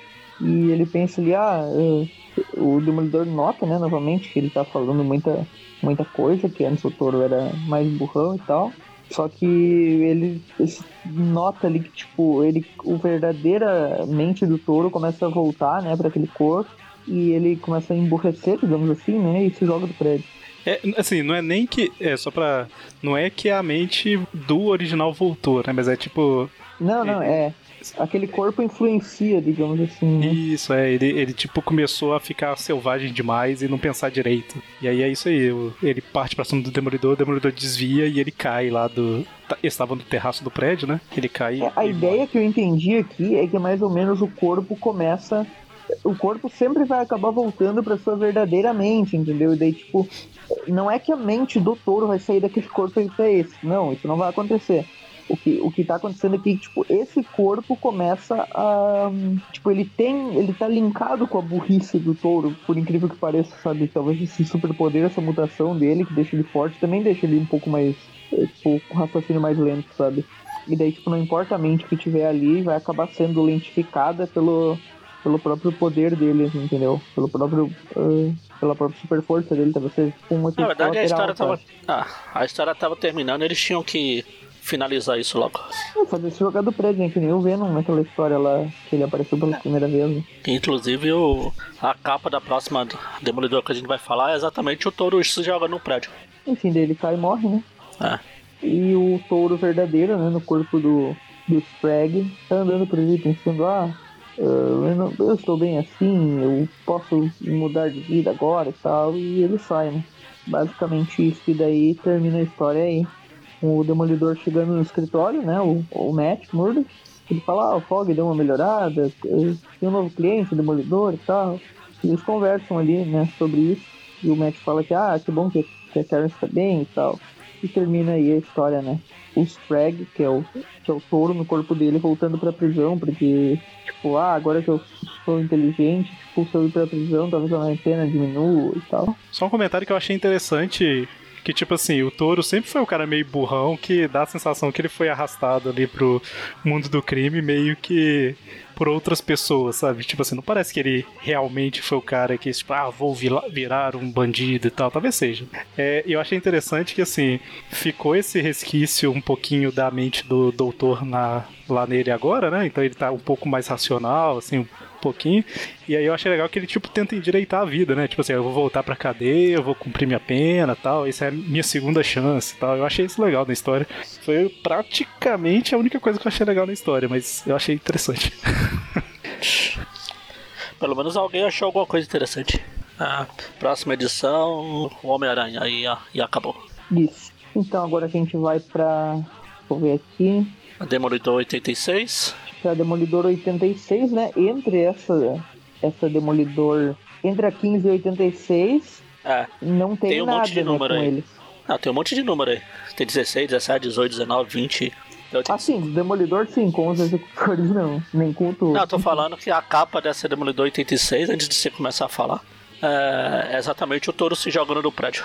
Sim. E essa daqui agora já muda a equipe, né? A equipe criativa. Os desenhos são do, do Gene Colan, né? E o roteiro é. Roteiro é. Jerry Cohen, o Jerry Do Cohen. Jerry Con, isso. Jerry Con e. E o Tom Gene Palmer é Colan, o arte final, arte finalista. Isso. Enfim. eh, a história começa Aquela primeira, basicamente. aquelas, aquelas Demolidor que a gente tava falando era de que ano? Aquela era de 65. Ah, essa daqui, 66. essa daqui é de 72 agora.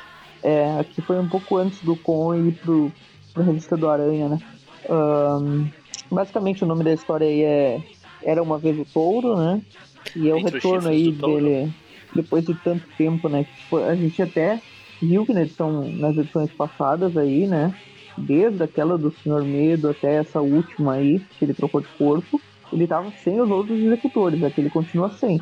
até hoje, tipo, a gente ficou pensando como ele se separou, assim, do, dos executores, né? Não, isso não tem uma explicação nesse momento, né? Ah, não. A história começa aí, né, com basicamente um monitor, né? E o Demolidor aparecendo nesse monitor, a gente não sabe ainda o que que é. Tem alguém assistindo aí, reclamando. Tem uma, uma figura oculta, né? Daí tem o Demolidor lutando lá, ele tá olhando ali, né? E daí ele menciona ali, né, o, o repórter na TV, né? Que o Raymond Carter uh, Ah, fez uma sim. festa e tal. E, e a, a- o Matt Murdock e a estrela, né? Cinema Karen Page, que é a namorada dele, estavam lá e tal. O Magarin falou isso daqui já em 72. Já passou bastante, bastante anos de história aí da, do Demolidor, né? Sim, e a gente vê até que tem a, a Natasha lá, né, a Viúva Negra, e, e já aconteceu alguma coisa aí que ela e o Demolidor elas estão eles estão num clima meio estranho e É, tá quase chegando numa época aí que eles vão.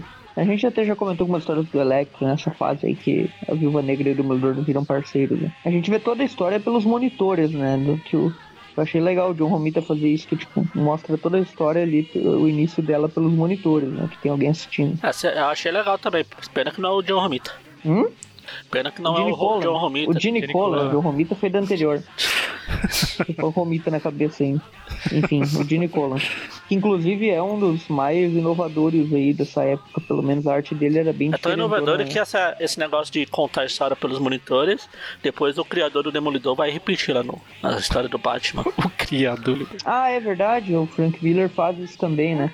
E, mas realmente o Gene Colan ele, ele faz uns ângulos diferentes. A gente até comentou uma história que ele desenhou no programa do Electro, para quem quiser ouvir aí, de View Classic de vilões do Electro. A gente falou uma do Demolidor dessa fase de Gene Colan, e eles faziam uns ângulos bem interessantes na história, tipo, a, a, a Electro com o uniforme pito Ah, é, Essa... o uniforme, uniforme do Electro, o Gene Colan errou mesmo, porque aquilo lá...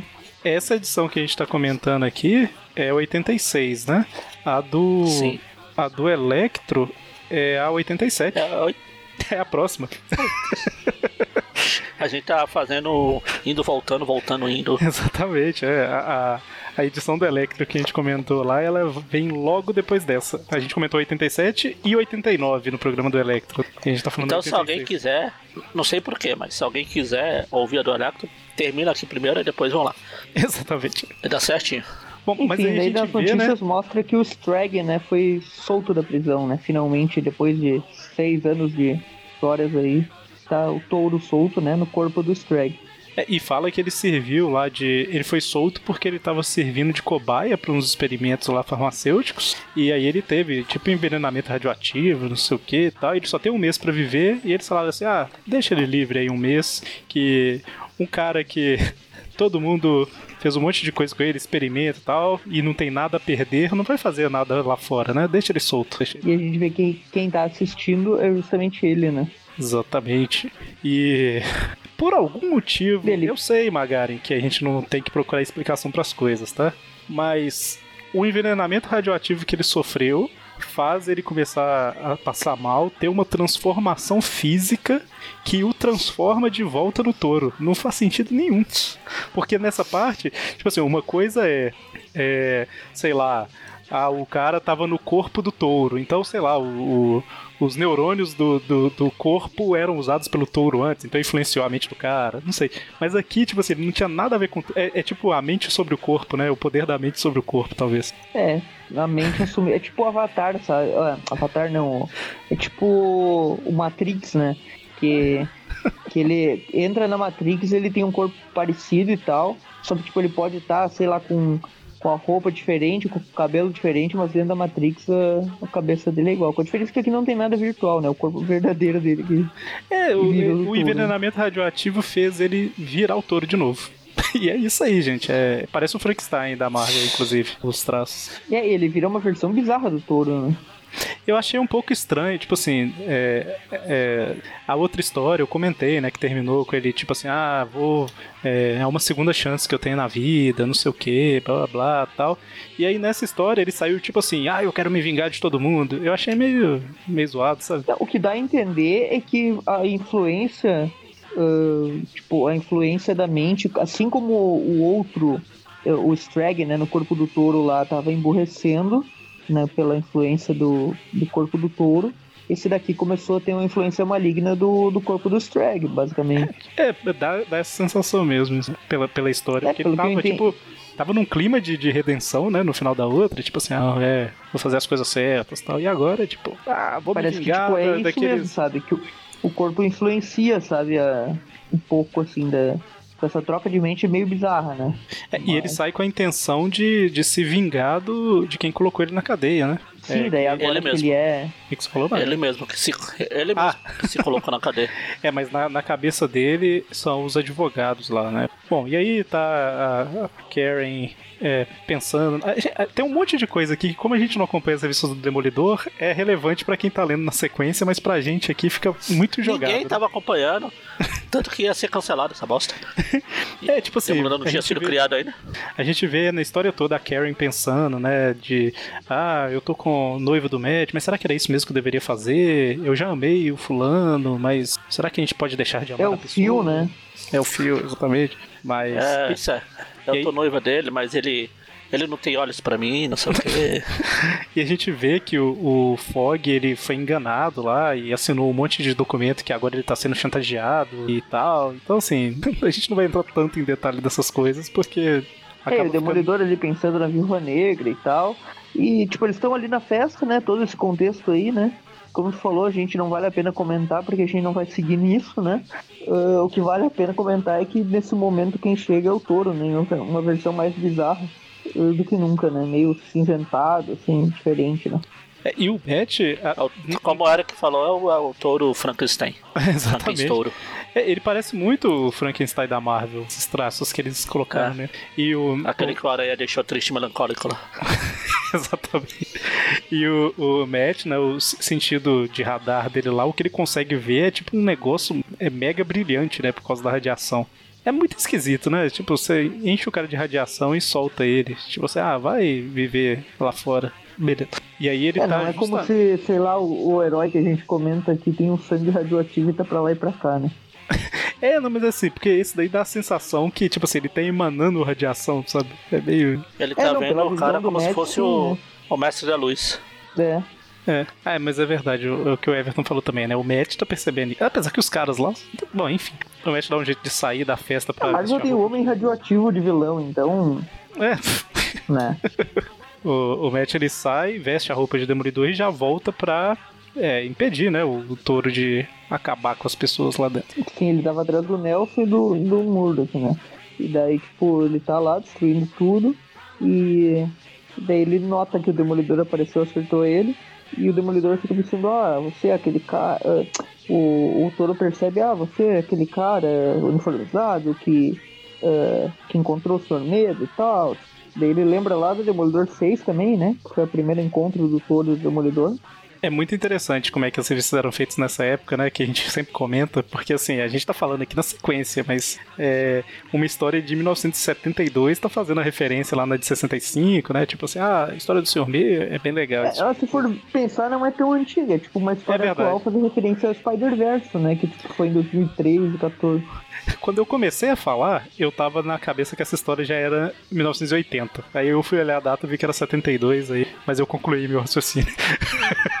Mas faz sentido, né? Porque, tipo, quem tá colecionando, quem colecionou na edição 86 não necessariamente iniciou lá na 6, né? Então, Sim, sim. então muita gente que lia isso daqui não, não tinha lido anterior, as anteriores lá, né? E falando por mim, é, quando eu comecei a ler, toda vez que aparecia, tipo assim, como visto em Teia do Aranha, não sei lá o que, automaticamente me dava vontade de ter essa revista que ele citou. Porque, tipo assim, tá citando, eu tenho que ter a revista pra saber e tal. É, enfim, aí influenciava também as Sim. pessoas a irem atrás. Mas aí eles, eles lutam lá, até que o. Enquanto isso, do, do lado de fora. É, eles estão lutando, o touro quebra ali é, a parede, né? Enquanto isso, a, a Karen tá sendo protegida pelo cara lá, aquele que ela tinha mencionado. E, e a Natasha tá do lado de fora, né? Junto com o Ivan, que é o cara que vai ser o, o guarda-costas ali do Demolidor dela durante esse tempo, né? É, e o, o touro conseguiu derrotar o Demolidor, né? Deixou o Demolidor desmaiado lá na rua. É, deu o mesmo tabefe que ele tinha dado no Fog naquela edição, né? Exatamente. E aí a Karen fala, né, que assim, ah, não, é, fala com o Matt que eu, que eu vou levar o Demolidor pra receber cuidados, ele vai entender, não sei o que e tal. E aí, enquanto isso, lá na, na- no apartamento deles, deve ser, né? Não sei. Deixa eu ver. É sim, a cobertura lá. Deve ser, é. É, Que, que daí, é, tipo, agora lembrando que depois de tantos anos de história, a Karen aqui, ela já sabe a identidade do, do Matt Murdock, né? exatamente. O agente dela lá liga pra ela, né? Ela não ia, mas como ela vê que o Matt acordou, ela, ela vai, né? E aí ele fala, não, vai lá, não tem problema não. Até porque ele vai atrás do touro, né? E aí basicamente o Demolidor fica cruzando a cidade tentando achar sinais, né, do, do touro. Ele fala, meu sentido de radar fala que o touro tá em algum lugar nessa cidade. Ah, não. E daí, finalmente, o, o Demolidor encontra ele e ele fala que, ah, aquele que morreu não era o verdadeiro touro, era o, era o Thor Spragg no meu corpo, mas agora eu estou aqui com o meu corpo e tal. É, e o Demolidor, ele tem uma estratégia de tentar irritar ele, né? Ele fica meio que tentando, como é que eu vou dizer, é, fazer ele se descontrolar pra, pra ele se desconcentrar, né? Tipo, ele fica, eu sou touro, eu, eu que sei tudo, eu que sou o, o grandão aqui e tal, e, e o, tipo, o Demolidor só dando corda, né? Assim, pegando, Ele tá ah, crescendo? eu- Sim, Ele tá sim, crescendo, enquanto, né? quanto mais raiva o, o touro tem, ele começa a radiação a afetar ele, né? Fica com uma aura de radioativa que vai aumentando, né, o tamanho dele. Ele tá bem Hulk nessa história, não tá? Tipo assim, no jeito de lutar, no jeito de falar e tal. Hulk cinza. É, ele tá lembrando muito as É, histórias mais descontrolado, né? Tipo, Aham. se irritando. E, e Dumbledore, tipo, fica nessa, né? Só provocando e ele se irritando e cada vez ficando maior. E a estratégia é justamente essa, né? O, o touro cresce tanto ali que começa a bugar o corpo dele, né? Tipo, ele volta o Sprag e começa a dar uma, uma reação maluca, né? Na, na cabeça dele, né? no resto do corpo, até que ele explode, né? É, e é interessante que assim, aí ele. Quando isso começa a acontecer, ele percebe, tipo assim, a mente dele começa a voltar ao normal, né? E ele fala assim, ah, finalmente eu vou ter paz, tal, você não vai entender, mas obrigado, Demolidor, não sei o quê. Tem uma despedida aí do, do touro, né? E ele explode. E eles. Tem uma cena mó, né? "Oh, obrigado, não sei o que, toca aquela música triste e ele explode. E quando ele explode, o Dumbledore faz uma pose assim, tipo o Power Ranger, sabe? Quando explode no fundo, assim, né? O vilão. E aí lá no apartamento, né, a Karen e o Demolidor conversam um pouco tal, eles percebem que... é, o, que me, o que deu a entender, apesar de não ter lido as edições anteriores, é que eles se reen- reencontraram há pouco tempo e aí decidiram noivar por causa daquele amor que eles tinham no passado e tal. E aí nesse diálogo É, final eles percebem... É, nesse diálogo final eles percebem que, tipo assim, ah, talvez não é isso que a gente devia estar fazendo, não sei o que tá. E aí a história termina basicamente com a Viúva Negra chegando, né? E a Karen naquele ar de despedida, né? Tipo assim, pensando, ah, cuide dele, Natasha, não sei o que. E aí, realmente. Agora fez mais sentido a edição que a gente comentou do Electro, né? Porque ela é, é realmente eles chegando em São Francisco, né? O Demolidor e a Viúva. Negra. É, E o Ivan, né? com aquele Ivan também. E o Ivan. E enquanto a, a Karen Page vai embora, e se eu não me engano, ela só reaparece lá depois, na fase do Frank Miller, né? É, digamos que a carreira dela de cinema não deu muito certo. É. Bom, agora e vamos pra Cristal, né? Exatamente. Mas É, antes disso, tem que comentar, né? As aparições que. Assim, olha, agora a Cristal, essa história de, da Dazzler, né? Que era o título da Cristal, é do início dos anos 80, de 81, né? Então, nesse período de 72 a 81, os executores voltaram a aparecer nas histórias do Homem-Aranha, que já foram comentadas no TPU Classic eh, em programas anteriores. Você pode encontrar aí. E, no caso, os, os executores eles aparecem novamente na Marvel Ultimate 39 e 40, que são de 75, né? Só que lá só tá o Dan, né? E o Montana. O touro não aparece, justamente porque ele tinha morrido nessa história que a gente acabou de comentar. Ele tinha explodido. E depois, em 78, na espetacular Spider-Man, né? Que é o título, o terceiro título do Aranha, edição 19 na 20, os executores voltam a aparecer, o Dan e o Montana, e dessa vez eles têm um substituto pro touro, né? Que é o irmão dele, que tem essa mesma mutação que ele, né? Têm os poderes e tal, e é o visual é praticamente idêntico. E então o que a gente vai comentar agora já é a revista da Cristal, que depois dessa espetacular 19 e 20 do Aranha, ele aparece nessa Cristal número 7, ãh, e daí agora com o irmão do touro, né? Exatamente. A gente falou aqui Dazzler e tal, é porque é o nome da personagem nos Estados Unidos, né? Aqui no Brasil virou Cristal, né? É só. Às vezes Isso, a pessoa é. Dazzler Bom. seria mais ou menos o que numa tradução assim, literal? Não sei se Nossa. teria uma. É de bri... Sei lá. Seria não tem tipo, nada. Segundo o Google Tradutor, seria deslumbrante. É, É, tipo, seria é, podre, eu tô né? tentando, ah, tipo de. Eu ia falar que, que brilha muito, que tem brilho, que reluz, reluzente, talvez. É, A é Cristal, um a Cristal mesmo. basicamente, ela é uma mutante que consegue transformar som em luz, né? Basicamente isso. E ela faz uns raios também, Sim. vamos dizer, a, Ela já a encontrou com o Homem-Aranha entre aspas, luz sólida. É, Isso, ela já encontrou com o Homem-Aranha algumas histórias que a gente comentou e quem quiser procurar é só jogar Civil Classic Cristal que vai aparecer aí.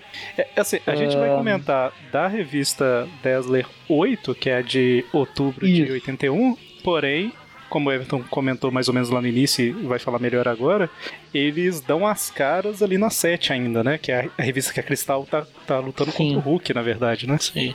E o nome ainda, só uma curiosidade, é que se você for procurar em inglês, Cristal, você vai achar a Cristales, que é a dos Inumanos, que teve um rolo com o Tachumana, etc. Fez, fez parte do Quarteto Fantástico, enquanto um dos membros abandonou lá entre uma edição e outra, que sempre acontece.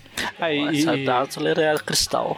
A gente falou aqui que ela é mutante, não sei o que e tal, e, e o, ela tinha uma revista própria em que basicamente ela era uma artista, ela era uma cantora da época disco ali, né, famosona e tal, e ela é fazia tipo um aquele show- disco.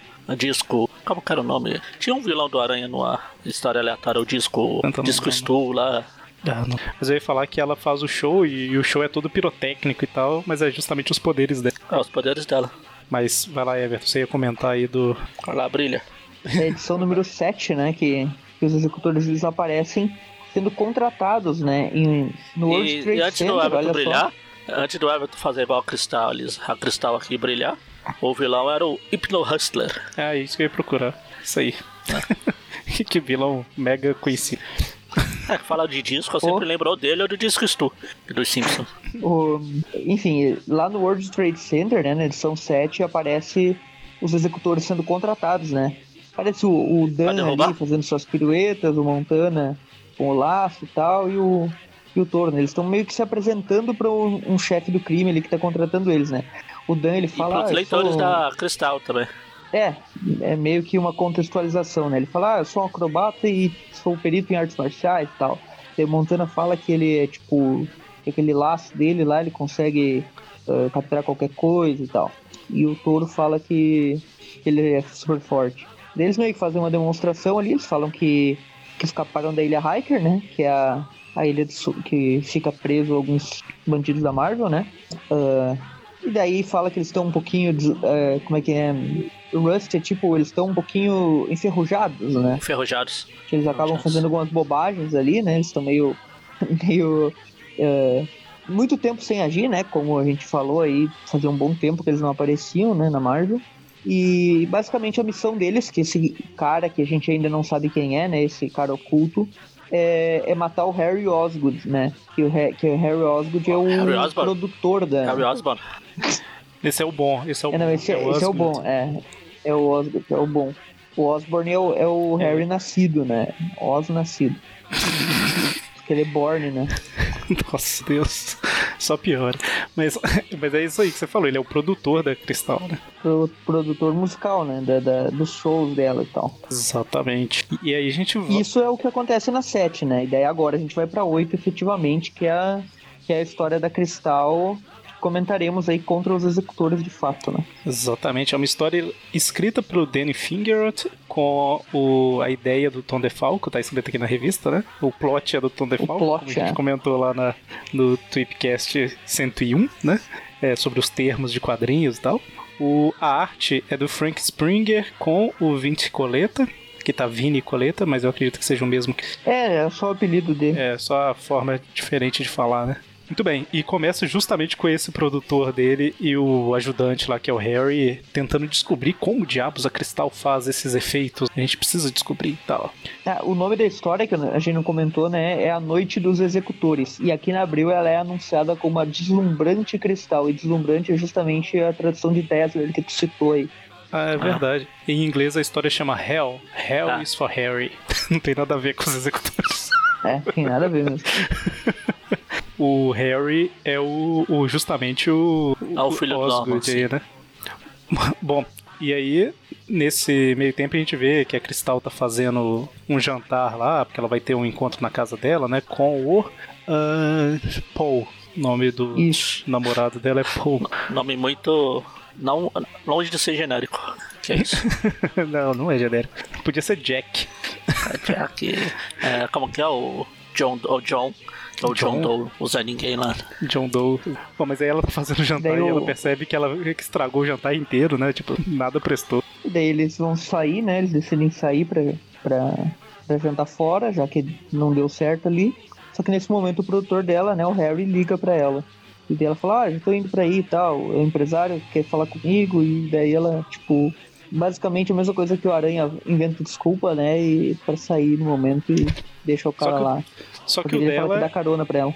Só que o dela é profissional mesmo, né? Tipo assim, realmente é, É. ela sendo chamada. Aranha pro na sacanagem, né? Exatamente. Ela, ela, ele leva ela de carona. Ela não é mau caráter igual a Aranha.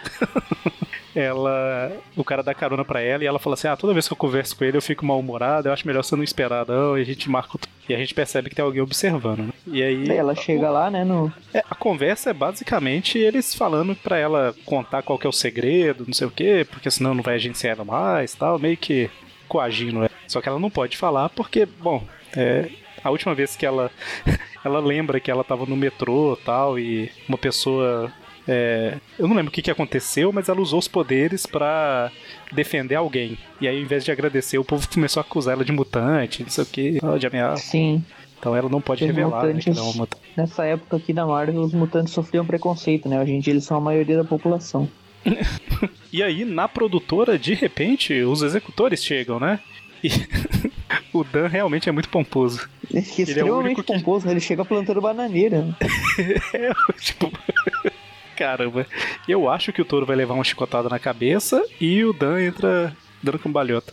O Montana tá parecendo o Beto Carreiro nessa nesse quadrinho que enche. Bom, e eles estão procurando o Osgood, né? Que a gente comentou. Daí eles começam a quebrar tudo lá. Joga o, o negócio de água lá no cara que faz É muito um engraçado. pulo meio estranho de. Uh, parece que tá surfando. O Dan ele pega e dá um golpe de karatê no equipamento de som. Ele deve empilhar, daí empilhou duas caixas e bateu. O, o touro tá dando piano ali, destruindo o teclado todo. Não, e ele fala, né? Eu sempre quis aprender a tocar piano. Ele pega e dá umas pauladas assim, com, tipo, tocar piano. Ah, destruindo o, Montana. Montana amarra um, sei lá, uma caixa de som, sei lá que diabo que é aquilo, e joga no local lá em cima, né? É que, Sim, lugar que que eles ficam, os produtores, né? por que que a Abril chamou o touro de Gorgão na revista? De quê? Gorgão. Corcão? Corcão? Hã? É, deixa eu achar. Aonde? Em que Abril, parte? é, na revista inteira. Na revista inteira. Toda vez que vai falar o nome do touro, quer ver? Ah, deixa eu achar aqui alguma parte. Aqui, ó. Na... Você tá com a da Abril ou Everton? Ah, acabei de ver aqui. Não, eu tava na original que eu tinha Aqui. lido antes, mas agora eu tô com o da Abril também. É, então, a... na última página lá, por exemplo, tipo, a hora que a, a Cristal tá atacando o touro, ela fala, como vê, Gorgão? Com todo esse barulho, não sei o que. Ah, sim, eu já vi aqui uma outra parte que o, o Dan chama ele de Gorgão também. Gorgão? Por quê? É, é, deve ter um, um- algum motivo abrilesco pra ser Gorgão, mas eu fiquei um pouco perdido. Aí eu fui na original. na assim, original, é Ox. deve estar Ox. Não, é, então, eu, eu abri Ah. original que eu pensei assim, às vezes eles criaram uma variação do nome Ox na original, né? E aí é, eles variaram na abril, né? Inventaram uma coisa nova e tal, mas O cara se perdeu, basicamente, o, o tradutor disso daqui, né? o que, que é um Gorgon? Eu acho que, na real, essa é a primeira aparição dos executores na editora Abril. E daí eles não tinham nome, entendeu? E daí eles colocaram Gorgão é uma prof planta. aí. Gorgão é uma planta. Uhum. Sei lá. Se vocês estão Gorgon, ouvindo. Gorgon, se fosse Gorgon, era dos inumanos lá. Não, é, é G-O-R-G-A com tio O. Sabe? Gorgão. Tipo um gorg grande. Espécie de. Gorgão. Lanhoso, espécie de planta. É lanhoso. Termo de lanhoso. Eu, eu acho que isso foi só o nome genérico que eles escolheram, porque é a primeira vez que eles estão aparecendo na Abril, eu acho que o diretor, tipo, não se deu ao trabalho de pesquisar as anteriores ou, e resolveu inventar um nome besta, né? É difícil até pesquisar no Google, porque o Google co- corrige pra, pra Gorgon. Bom, enfim, na abril, o, o touro. Engraçado que eu pus Gorgão. O irmão do touro se chama Gorgão na abril, né? Caramba. Eu achei que, que era Jorjão na primeira vez. Eu tô assim, não, mas começa com ele. Não. É o. Mas o Jorginho ia ser meio estranho, né? Eu coloquei Gorgão e pus, pô, pus pra pesquis- pesquisar nas imagens e apareceu aquele meme do. Daquele cara com as mãos assim. Ui, sabe, do. Do cientista Sim. lá. Sei. Aham. O, o Neil Tyson. Tem um bigodinho. Ah, Neil Neil Degrasse Grace, É. Tyson, Grayson Tyson, lá. É, é, esse cara aí. Bom, então, é, na abril é Gorgão. Continuando o Gorgão aí. Ou seja, não exijo que esse programa seja do Gorgão. É, o irmão do touro é o Realmente, Gorgão. são né? três histórias, são três histórias solo do, do touro e agora uma outra história que quem se destaca é o touro, né? Como É o Gorgão. irmão dele. Exatamente, é. Bom, mas aí eles destroem tudo lá tal, e o Osgood, ele vê pela portinha, né? Ele tava chegando e ele vê que tá tendo uma confusão. Sim. E alguém fala lá, né, que o Tecno, Tecnobubble, como é que é O o nome? Tecnomestre, Tecnomaster, né, que é o- Tecnomestre. Tecnomestre, é ele é o vilão aí da Cristal, né? Que tá meio por trás de algumas coisas. E, e ele que contratou os executores, ele que era a figura que tava naquela, no World Trade Center na última edição, né? Que, que eu comentei ali do trechinho que ele aparece contratando os executores. Exatamente. E o, o Osgood, ele ouve isso e, e dá um jeito de, de fugir, né? Porque ele, ele reconhece esse Tecnomestre. Ele fica com medo.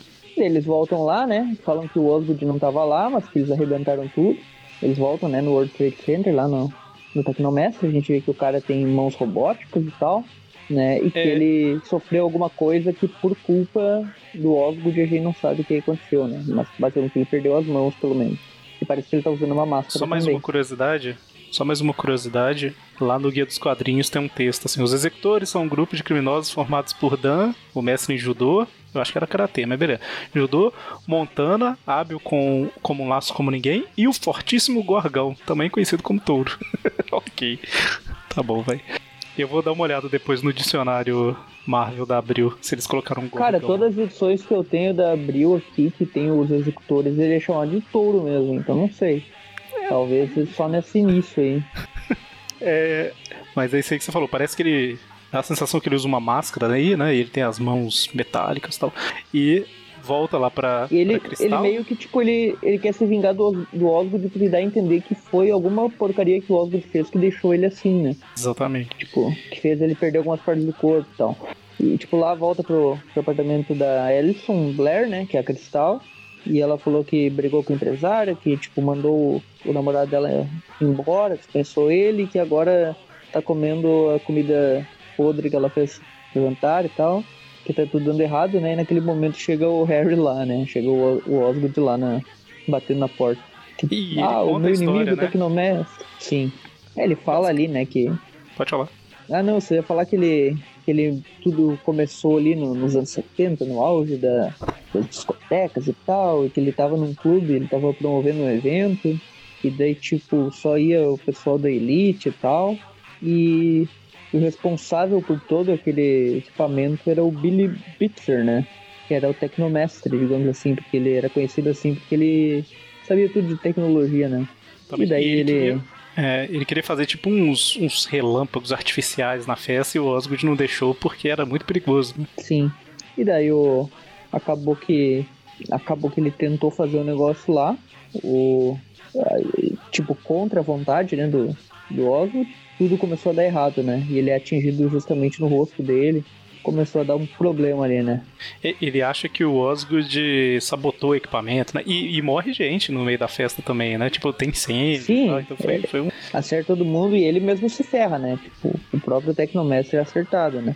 E ele culpa aí o, o Osgood. E aí, de repente, no apartamento dela, chegam os executores, né? Porque eles localizaram ela. Localizaram o Osgood. Isso. E daí o touro vai pra cima, né? Pega ele, o irmão do touro, novamente ressaltando que não é o touro anterior. E, e o Montana ele laça, né, a, a Cristal. E ela não pode usar os poderes, obviamente, porque aqui ela tá na sua identidade civil, né? Exatamente. O Harry Osgood fala que, ah, deixa ela em paz, ela não tem nada a ver com isso. O touro esmaga o telefone, né, ali deles. Aí a gente Touro vê não, touro não. O irmão do touro. Gorgão. Gorgão. É, o Gorgão, o, o Gorgão que é irmão do touro. Pô, pé, eu entrei no, nesse texto que o Eric falou do Guia dos Quadrinhos já perdeu a credi- credibilidade que eles usam a imagem do Humberto Ramos. É, mas é, são os próprios ah, usuários que fazem os cadastros, né? Então tem que dar um desconto. É, deve, esse cara que fez esse cadastro aí deve só, ter, só deve ter lido essa história, porque ele cita, ele dá, sei lá, três linhas de um, de um texto que tem 10 pra essa história aí. Uma vez eles foram ele- contratados para ele derrotar o Harry Gorgão. Osborn aí, o Gorgão. Go- Gorgão. Bom, mas a, a gente vê, né, que é uma revista ali dos anos é, 70, 80, por aí, que era focado no público só masculino, né? Porque quando é o super-herói trocando de roupa, normalmente só mostra o 81, cara né? sem ca- É, normalmente quando é o super-herói trocando de roupa, só mostra ele tirando a camisa, que deixa ela de calcinha e sutiã só, né? Pra, tro- pra vestir o uniforme. tipo assim, ah, é só homens que leem. Era da época, né? Era o padrão. E ela fica pensando assim, tipo, ah, aquele cara é muito poderoso, ele poderia ter me esmagado quando jogou aquele telefone e tal. Tipo, a Cristal tá achando os executores poderosos, tipo, os caras do Homem-Aranha lá na edição Cara, número 10, na tipo, edição- eram só os na edição- secundários, né? Na edição anterior ela tava saindo na porrada com o Hulk. exatamente. exatamente. É, nessa edição, Agora o- a, um cara com um laço assusta, entendeu? É, Ana Harris da Trovão. O que eu achei interessante, da, já vou adiantar um pouquinho aqui na, na revista dela, é que, tipo assim, ela dá.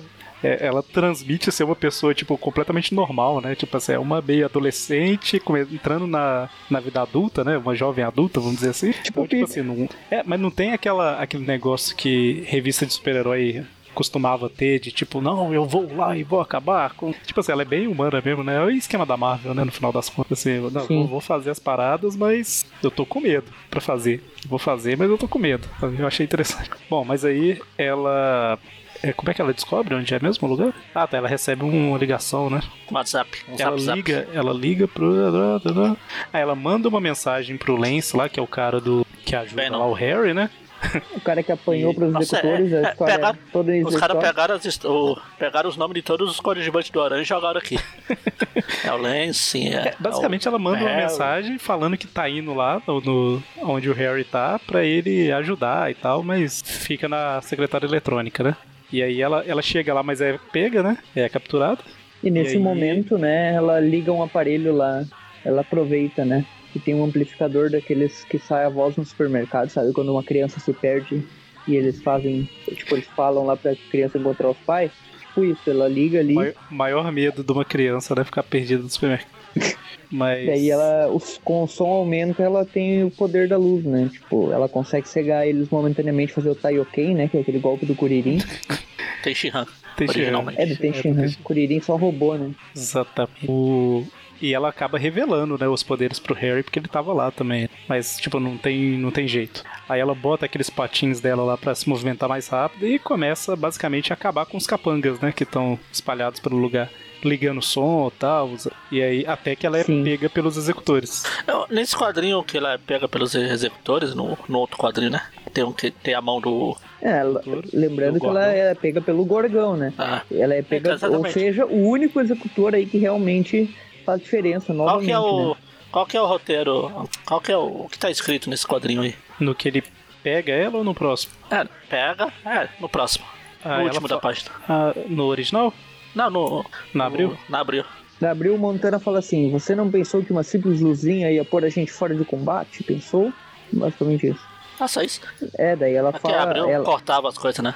Não, ela porque aqui no pensa ali- original, no original ela fala, o, o, o touro. Aí ele, o touro, eu queria muito que tivesse.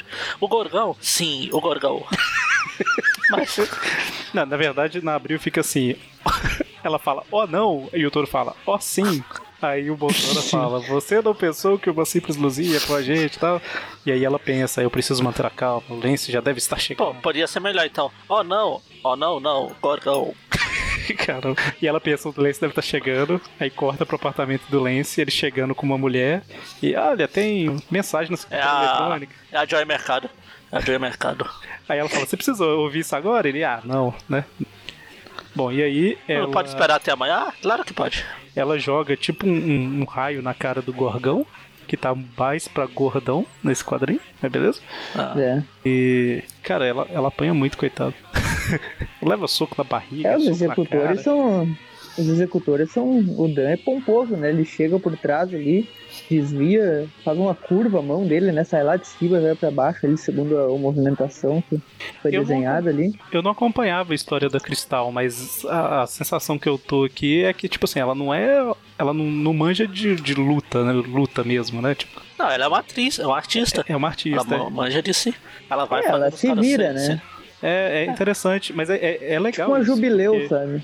Sim, mas eu achei isso legal, porque, tipo assim, ela tá tentando fazer o esquema pra salvar o cara, mas ela tá no desespero. Tipo assim, ela não tem experiência. Os caras, por mais que eles sejam os executores, que não são grande coisa, eles sabem lutar um pouco, né? Tipo, ela não sabe, então ela apanha pra caramba.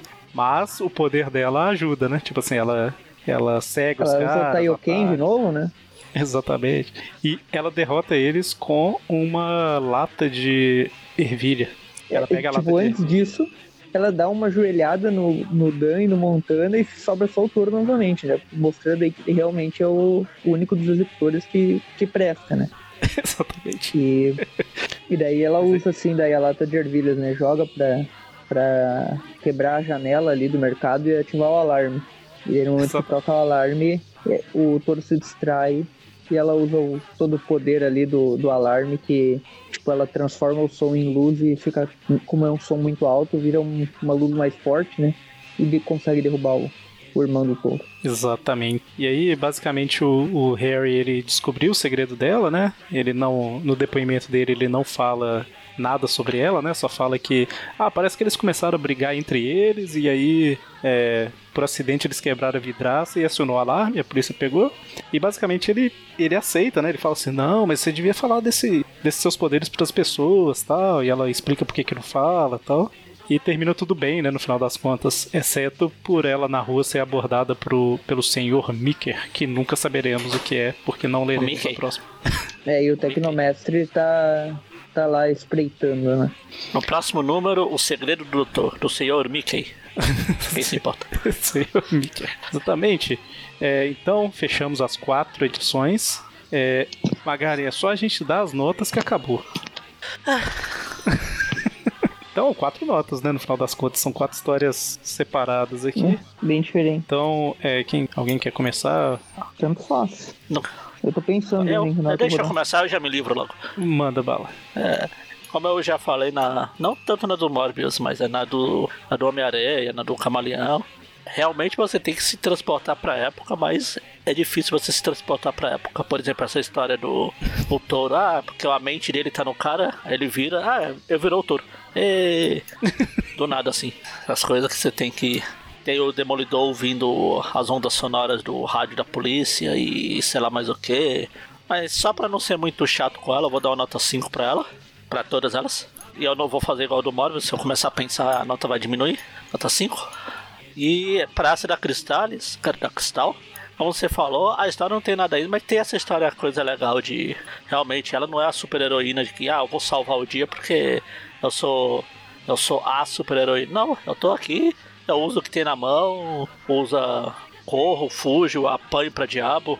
Apanho mais que o Bruce Willis no Duro de Matar. Mas. Não é aquela. Você até sabe que ela vai. Que- Agora eu fiquei com vontade de ler a história anterior do Hulk, porque se ela passou esse perrengue pros executores, o Hulk então deve ter sapateado em cima dela. Eu li metade dela mais ou menos, porque eu achei que tinha executores nela toda. É que assim, ó, na do Hulk ela podia usar os poderes que ela tava vestida de super heroína e tal, e tava livre, mas nessa aqui ela tava se contendo em todo momento também, por causa que ela não podia revelar, né? Tem desculpa. Mas enfim, eu vou dar uma nota 5 pra história como um todo e um ponto a mais pelo Gorgão. ok. A Abril tá aumentando notas, olha só que Quem diria? coisa, né? Quem diria? Bom, é, pra primeira história aí, que é a Daredevil 6, que o Magaren falou aí, tem que transportar pra época tal. É, é a história do Senhor Medo, né? É, com enguia que não tá usando seus poderes, todo mundo esquece tudo. Então, é, esses, essas coisas de tipo assim, ah, eu cheguei aqui, ah, mas eu esqueci minha arma, sabe? Essas coisas me, me deixam meio desanimado, assim. É me... Não, eu vou, eu vou tirar o fone, senão eu vou diminuir a nota. Que eu vou lembrando dessas coisas. O meu, pior po- é o meu poder, o que eu né, uso pra na- ser vilão, é o uniforme. Putz, esqueci. É tipo o, o aranha sair, pular do prédio. Caramba, que- esqueci de colocar os disparadores de teia.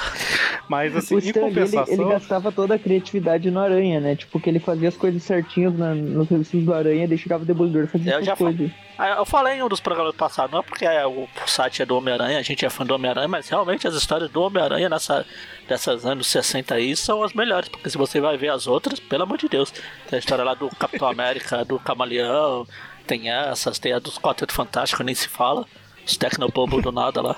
Mas enfim, É, a, Pode dar a, senão eu vou abaixar a minha.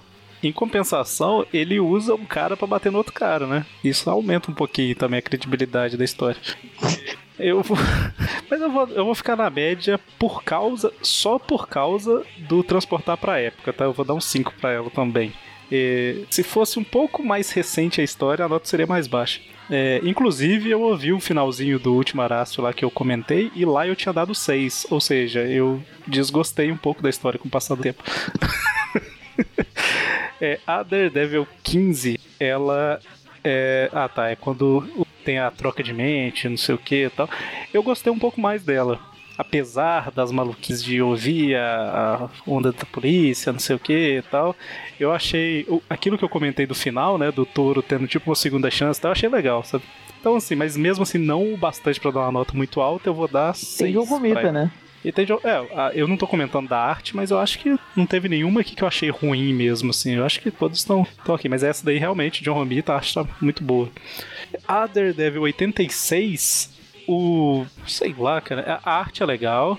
Ela já é de uma época diferente, um pouco diferente, né? Não muito, que ela não é tão mais, mais recente assim, mas é de uma época que as coisas já estavam mais interligadas, já não tinha tanto aquilo de uma aventura por história, né? Você vê ali que ah, tá acontecendo alguma coisa, tem tem É, mas se bem que a pancada do, do, do Fog foi lembrada lá, né? São 6 Sim, pra sim, 15, então. Sim, sim, mas eu falo assim, na, na 86 você vê que tem várias tramas correndo ali simultaneamente, né? Ah, tem o Fog que foi enganado, tem o, o Matt, tem a Karen que voltou, tem a Sim. Viúva Negra. É, já era o Jerry Conway, né?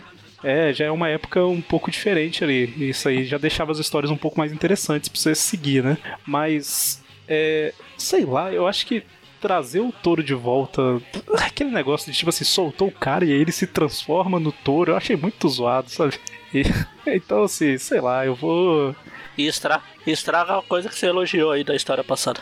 Que é ele, ah, eu vou É, ter uma segunda exato. chance. Não, eu quero, morrer, quero matar todo mundo. Isso aí É, me incomodou, assim, por mais eu sei que é igual o Everton comentou, né? Pode ser influência do cara nele e tal, mas é, eu tava esquecendo de falar isso, mas era justamente isso que, que me incomodou, uma das coisas que me incomodou mais, que tipo, pô, é, agora eu vou acabar com todo mundo. Eu vou dar um 4 pra ela. Vai ser. Eu achei que podia. Ficou um pouco abaixo da média aí. E essa da Cristal, eu achei a história legal. Eles conseguiram fazer uma história em que os executores dão trabalho de uma forma que não ficou forçada, né? Tipo assim, eles dão trabalho. Foi engraçada, né? Tem eles fazendo É. um monte de bobagem também. né? Sim, sim. Então, assim, eles. É, por ela não poder se revelar muito, não sei o que, ela tem que se conter e tal. Então, assim, eles realmente foram inimigos relevantes na história em plenos anos 80, né? É, e achei legal esse negócio, tipo assim, ah, ela pega uma, uma latinha do negócio, joga na parede, tipo, é, é engenhoso de certa forma, sabe? Então eu vou dar um. Eu vou dar um 7,5 pra ela. Gostei, achei divertida a história. A Cristal che- não chega nem a usar uniforme nessa história. Né? Exatamente, é verdade. Só na abertura, na primeira página, tem ela no show Sim. e ela tá de uniforme. Do início. É. Mesmo assim, é uma É. gravação, né? É, que eles estão analisando, né? Hum. É, bom, então a primeira do Demolidor aí, edição número 6. Eu gosto do Enguia, tipo, a gente falou bastante dele, mais do que qualquer outra pessoa já falou, e isso acho que é uma conquista pro Aracnofã, então acabam dando um valor maior pra história.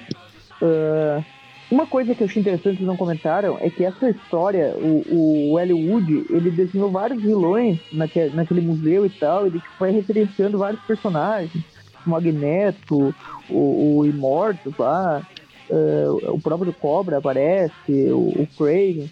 Achei muito legal ele usar, ele usar esses vários vilões da Marvel, ele mostrando que é um, uni- Esse- um universo coeso, assim. Então, pra mim, fora que vocês comentaram, que é uma história que tem muita viagem, que eles esquecem as coisas, poderes tudo, tudo confuso e tal. apesar disso, eu acho que pelo desenho ela é legal. Então eu não vou dar uma nota tão baixa, eu vou dar nota 5, que nem o Magari. Eu acho que tipo, isso- o que aumenta é que tipo, ela tem muitos personagens e eu gosto quando tem assim, tipo, vários personagens de série B, série C juntos ali, aparecendo, nem que seja só em fotinho, sabe? Eu dei 5 também. Todo mundo deu a nota.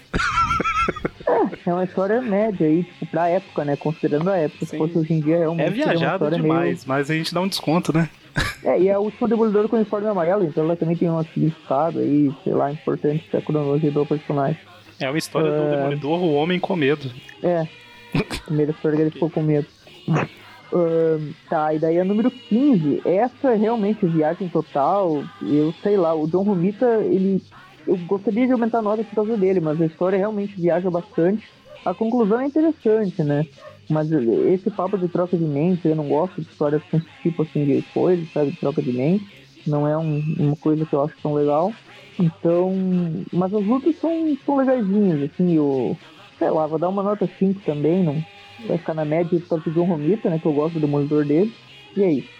A 86, ahn, apesar do Eric não ter gostado muito, assim, eu achei que, tipo, é, é meio tosco ele se transformar em touro, assim, novamente, né? Mesmo estando no corpo do outro cara, não tem explicação.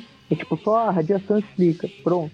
E na Marvel, realmente, a radiação acaba explicando um monte de coisa, né? Mas os subplots da história são legais. tipo, Todo esse lance da Karen Page ir embora, isso é importante pra cronologia do, do Demolidor. Ah, a Viúva Negra, vir morar com ele e tal.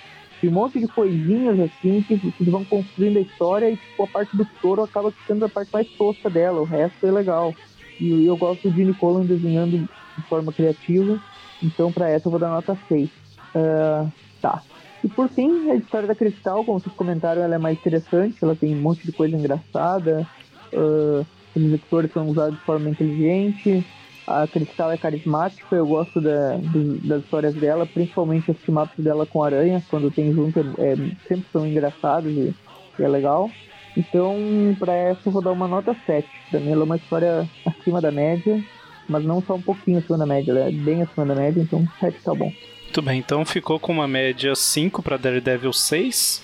Naquela lógica que eu sempre eu vou arredondando de meio em meio, vamos dizer assim, né? Então ficou 5 na Daredevil 6, 5,5 na Daredevil 15, 5 na 86 e 7 na da Cristal. Muito bem, tá. Da Cristal aí foi a, a melhorzinha. Então, esse foi o, o programa do Executouros, né? Sim. Execo Gordão, né? Gordão. Gordão. Muito bem, não faço a menor ideia se a gente vai ter um volume 2 de Tweep View Classic de vilão do, dos executores, porque é muito difícil eles aparecerem nas revistas. Mas vamos ver, né? É, então, a próxima vez já é Morbius de novo, né? Então. É, mas assim, é a gente interessante você que- pensar. É interessante você pensar que assim, sei lá, é, Electro, a gente normalmente pega umas quatro revistas pra comentar, né?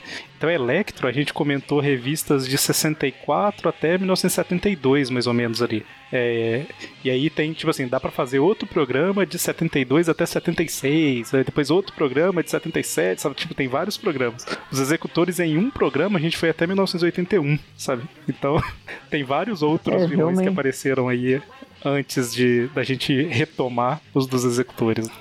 Bom, mas Então, basicamente, em 20 anos, a gente comentou todas as participações do- dos executores. Exatamente, fora o que não for cameo ou participação pequenininha, a gente falou tudo. Tudo que é história que eles foram os vilões, a gente comentou. E só lembrando que esse programa, o Tweep View Classic, ele é um podcast do aracnofan.com.br, né? Ele sai toda quarta-feira lá no Aracnofan. A gente tem outros podcasts também, na sexta-feira tem o Tweep View, que fala das revistas atuais, né? Esse que, a gente, que você tá ouvindo agora fala das revistas antigas do Homem-Aranha, né? O View fala das atuais e no final do mês a gente tem o Tweepcast, né? que é o programa mensal. É, siga, siga-nos nas redes sociais, YouTube, é, Facebook. Eu, eu tô falando de. O Everton já tem isso decorado e eu tô fazendo o desafio de eu tentar falar aqui. É, Eu faço no automático já, né? é, não, então, mas a gente tem YouTube, Twitter, Instagram. Lá no Facebook a gente tem a fanpage e o grupo, né? Temos também a conta no WhatsApp, né? O grupo no WhatsApp. Só pedir lá que a gente já adiciona vocês. É, e Eu vou deixar um, de vocês falar do padrinho aí, só pra não falar tudo. Todas essas redes sociais citadas pelo Eric são arroba aracnofan, então é bem fácil de achar. E tem o Padrim, né? Pra quem quiser colaborar com algum valor. É, é bem fácil, é só entrar no site Aracnofan, que lá tem o link pro Padrim.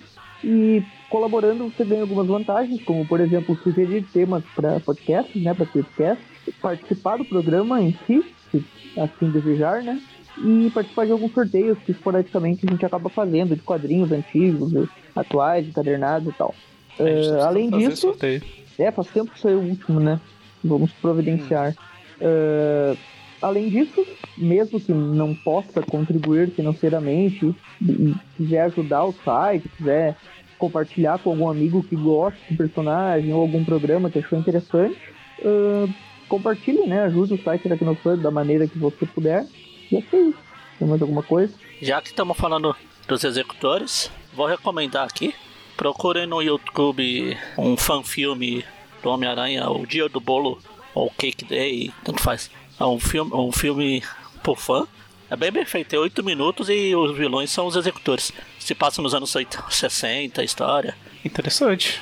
Dá de 10 a 0 em certos últimos filmes que saíram aí, sei lá, de 2014 pra cá.